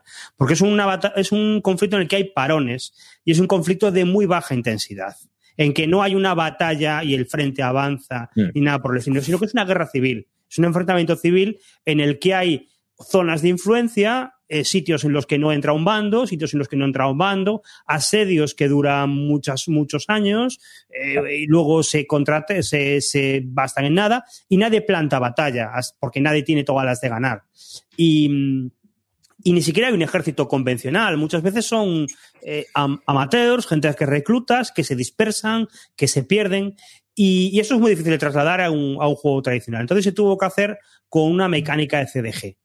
Y, y funciona muy bien. Y, y, emula muy bien lo que es la guerra civil inglesa. ¿Qué le pasa al juego? Pues que el juego juega la primera partida y te parece que no estás haciendo nada. Te parece que no avanza. Porque tú lo que haces es pongo influencia, coloco unas cosas y no sé qué. Cuando juega la segunda partida, de repente empiezas a ver las costuras y empiezas a decir, oh, no, no, no, si aquí que parece que no está pasando nada, pero están pasando muchísimas cosas. Solo que son tan sutiles y tan a largo plazo que, que oye, que, que, que, hay que tomárselo con, con, mucha calma y tienes que saber exactamente cómo furrola el juego. Y el juego tiene cosas muy, muy curiosas, muy curiosas, muy curiosas. Eh, pues eso, son dos bandos, el, los cercanos al rey y los cercanos al parlamento. Se juegan cartas de influencia para colocar influencia en las regiones. Y en el juego lo que ocurre es que los bandos funcionan de una manera muy distinta. El parlamento juega de una manera más tradicional, pero el rey funciona de una forma feudal. Los ejércitos son muy rígidos, tienen que tener un orden de batalla y hay tropas regionales que solo obedecen a generales regionales. Y, y además pasa una cosa muy divertida, que es que los ejércitos se van rompiendo por el camino. Cuando tú tienes un ejército y le metes tres tropas, funciona bien. Pero cuando le metes cuatro, eso se cuesta muchísimo activarlo. Y para los que sabéis jugar a CDGs, cuando montas un ejército con cinco tropas, no importa el general que lo lleve, tienes que gastar una carta de tres de activación para moverlo. Entonces, no te merece la pena convocar ejércitos grandes, te merece la pena ir con pequeños ejércitos que van haciendo pequeños cambios útiles en el sitio. Y solo convocar un ejército grande cuando quieres montar un asedio, cuando quieres plantar una batalla, cuando quieres hacer algo, algo más en serio. Y, y las batallas es que no, no, se resuelven casi nunca, porque eh, para empezar tú tienes la prerrogativa cuando hay una batalla de decir, no hay batalla, mis tropas se van y vuelven el turno siguiente. Entonces, tú solamente vas a plantar batalla cuando crees que puedes ganar la batalla. Y eso solamente va a ocurrir cuando la batalla está muy igualada y los dos piensan que van a poder ganar. Y, y claro, y para eso tienes que tener un ejército. Y tener un ejército es un lío, porque lo que os digo, cuesta mucho activar los ejércitos grandes y además hay un componente muy regional en el juego. En el juego de regiones, el sur, las Midlands, eh, Gales, y las tropas eh, son de una región. Y en cuanto empiezas a mover las tropas fuera de su región, empiezan a desertar se te van, eh, eh, los pierdes de un turno para otro. Entonces, claro, es un cachondeo, porque tú cuesta mucho hacer ejércitos y luego se te van yendo por el camino las tropas. Y, coger un ejército enorme con, regiones de todos los sitios y atacar Londres es, es, es, una, es una quimera. Solo lo puedes hacer si el otro está muy débil. Y luego lo que tienes es que juegas muy a largo plazo y de una manera muy sutil, pues intentando colocar influencia para aislar al rival. Es un juego muy go, muy gol como los primeros CDGs y, eso lo notas. Y luego hay una cosa muy curiosa que es que las tropas que mueren jamás vuelven, o sea, se van de la partida. Y como tú tienes un número limitado de tropas por región, una estrategia muy válida es te quito una tropa, te quito una tropa, te quito una tropa. Ah, y ahora resulta que a la larga aquí ya no tienes tropas en el sur, con lo cual yo tengo tropas, tú no, y si quieres venir a atacarme en el sur, tienes que tener las tropas de otro lado. ¿Y, y qué pasa con las tropas del otro lado? Que se te van, de, se te desertan, se van. El tío lo dice muy bien en el reglamento. La, el sueño dorado de un soldado es estar en una fortaleza co cobrando su paga y esperando. Pero en el momento que tienes que ir al frente, te desertan por todo el tal. Eh, es que es una guerra de muy baja intensidad, es lo que estoy diciendo. Entonces, el juego yeah. intenta simular todo esto, lo consigue y el juego está muy bien. A mí me parece que es de los mejores CDGs que han hecho. Pero es un juego que necesitas tres, cuatro partidas para, para poder sacarle la gracia. Y, y, al ritmo que llevamos hoy, yo fíjate, este juego se lo compró Joel porque eh, le dije yo que se lo comprara porque tenía que cogerle un juego a un chico. Cogió este, lo jugué con ella y no la vi muy convencida de, después de la primera partida. Yo creo que se quedó en plan de, esto es muy raro, muy raruno. Y mm. yo estoy seguro que si juegas una segunda o juegas una tercera, empezaría a verle lo, el valor que tiene el juego. Pero es un juego de ciclo muy lento. Está completamente descatalogado, ya os lo digo, y, y no creo que lo vuelva a reeditar GMT. Así que no, salvo que seáis muy locos de estas cosas, no, no merece la pena lanzarse a por él. No, vosotros no lo habéis probado ninguno, ¿no? No, no, yo no he jugado. No. Pues si alguien, conocéis a alguien que lo tenga en la ludoteca o así, merece la pena probarlo. Pero claro, merece la pena echarle dos, tres partidas. ¿no? Ya, no claro, que, que, que hay que prestarle para conocer el sistema y tal. Sí, luego tiene una cosa muy curiosa con, los, con las, las, cartas, y es que las cartas no son todas eventos, sino que son o eventos o puntos de operaciones. Y los eventos valen para hacer eventos y los puntos de operaciones valen para hacer operaciones. Entonces, eh, pues no es como un CDG al uso en el que decides o, o, activo el evento o muevo tropas. No, no, no. Aquí a lo mejor no puedes mover tropas. Tienes un mínimo de cartas de mover tropas al, al turno que las puedes gastar, pero, mm. pero, pero claro, eh, no sabes lo que tiene el rival ni cómo tal. Y poner influencia es muy importante porque al final la partida se acaba ganando por, por influencia, por ahogar al rival, por aislarle puntos de influencia que, que los pierde. Es un juego muy, muy sutil, muy puñetero y que y yo creo que merece la pena, pero que la, la inversión es importante, mucho más que en un CDG ya. normal. No es, no es, un, no es un Roma, no es un Roma contra Galia, no, mm. nada por el estilo. Es un juego de otro nivel. Hay, eh, así de este conflicto que se ha oído hablar de él últimamente, es este, el de. Eh, oh, sí. This, this, War Without an Enemy, ¿no? Que es de bloques, de no es publishing. Pero vamos. ¿Y, y, ¿Y, qué tal? Porque parece el típico bonito. juego de bloques. ¿no? Bonito, sí. Parece bonito. Es un, yo, le, yo le he echado un vistazo un poco más, eh, lo he visto jugar en, en, las Bellota y he estado leyendo un poco las reglas. Es un Columbia eh, con más cosas. Eso es, es más complejo, es, ¿eh? Es, es un Columbia, es, es, la base, un poco son los juegos de Columbia, pero tiene eh, una o dos capas más por encima de, de complejidad. Eh, a la hora de, las, de, lo, de, los combates, pues hay más decisiones. Entonces, bueno, yo creo que si te va el rollo Columbia y notas que se te quedan un poco flojos, puede ser una buena opción. ¿Y el Happy King, King, Charles ese que también anda por ahí? Ese, ese, ese, ese, ese, ese que está diciendo. he hablado yo. Ah, vale, vale. Yo juego es... también al, al Cruel Necessity. Eso es, joder, el Cruel Necessity, sí. El Cruel Necessity es un, es un State of Siege, pero con un poquito más de chicha que el típico State of, of Siege. Tiene ahí un. Las batallas se sacas tropas y ahí tiene un poquito de decisiones y mm. tienes unos tracks, pero bueno, oye, pues me, me gustó más que, que, el típico, típico juego de Victory Point. Yo creo que es un juego que cuando lo reediten, igual me lo, me lo acabo pillando. Está, está bien. Mm. Es que es un conflicto muy particular la guerra civil inglesa. ¿eh? El, yeah. A mí me hacía coña que el, el autor del Happy King Charles, el Charles Base, le hacían una pregunta y le decían, pero ¿por qué la guerra civil inglesa es así? Y el tío decía, es que nosotros en Inglaterra, yo creo que veíamos lo que estaba pasando en la guerra de los 30 años, que se estaba desangrando toda Europa, y dijimos, aquí no puede pasar esto. Entonces, pues hicimos una guerra más, más pequeñita. bueno. Ellos lo ven así de esa manera. Bueno, yo creo que en ese momento estaban debilitados y ya está, no sé. Sí. Y no tenían infraestructura para hacer una guerra tan, tan poderosa, digo yo, no tendrían recursos. Bueno, pues nada, aquí hasta aquí este programa de Bisbélica, así que ha sido un placer teneros a todos vosotros con estas dos horas que hemos estado.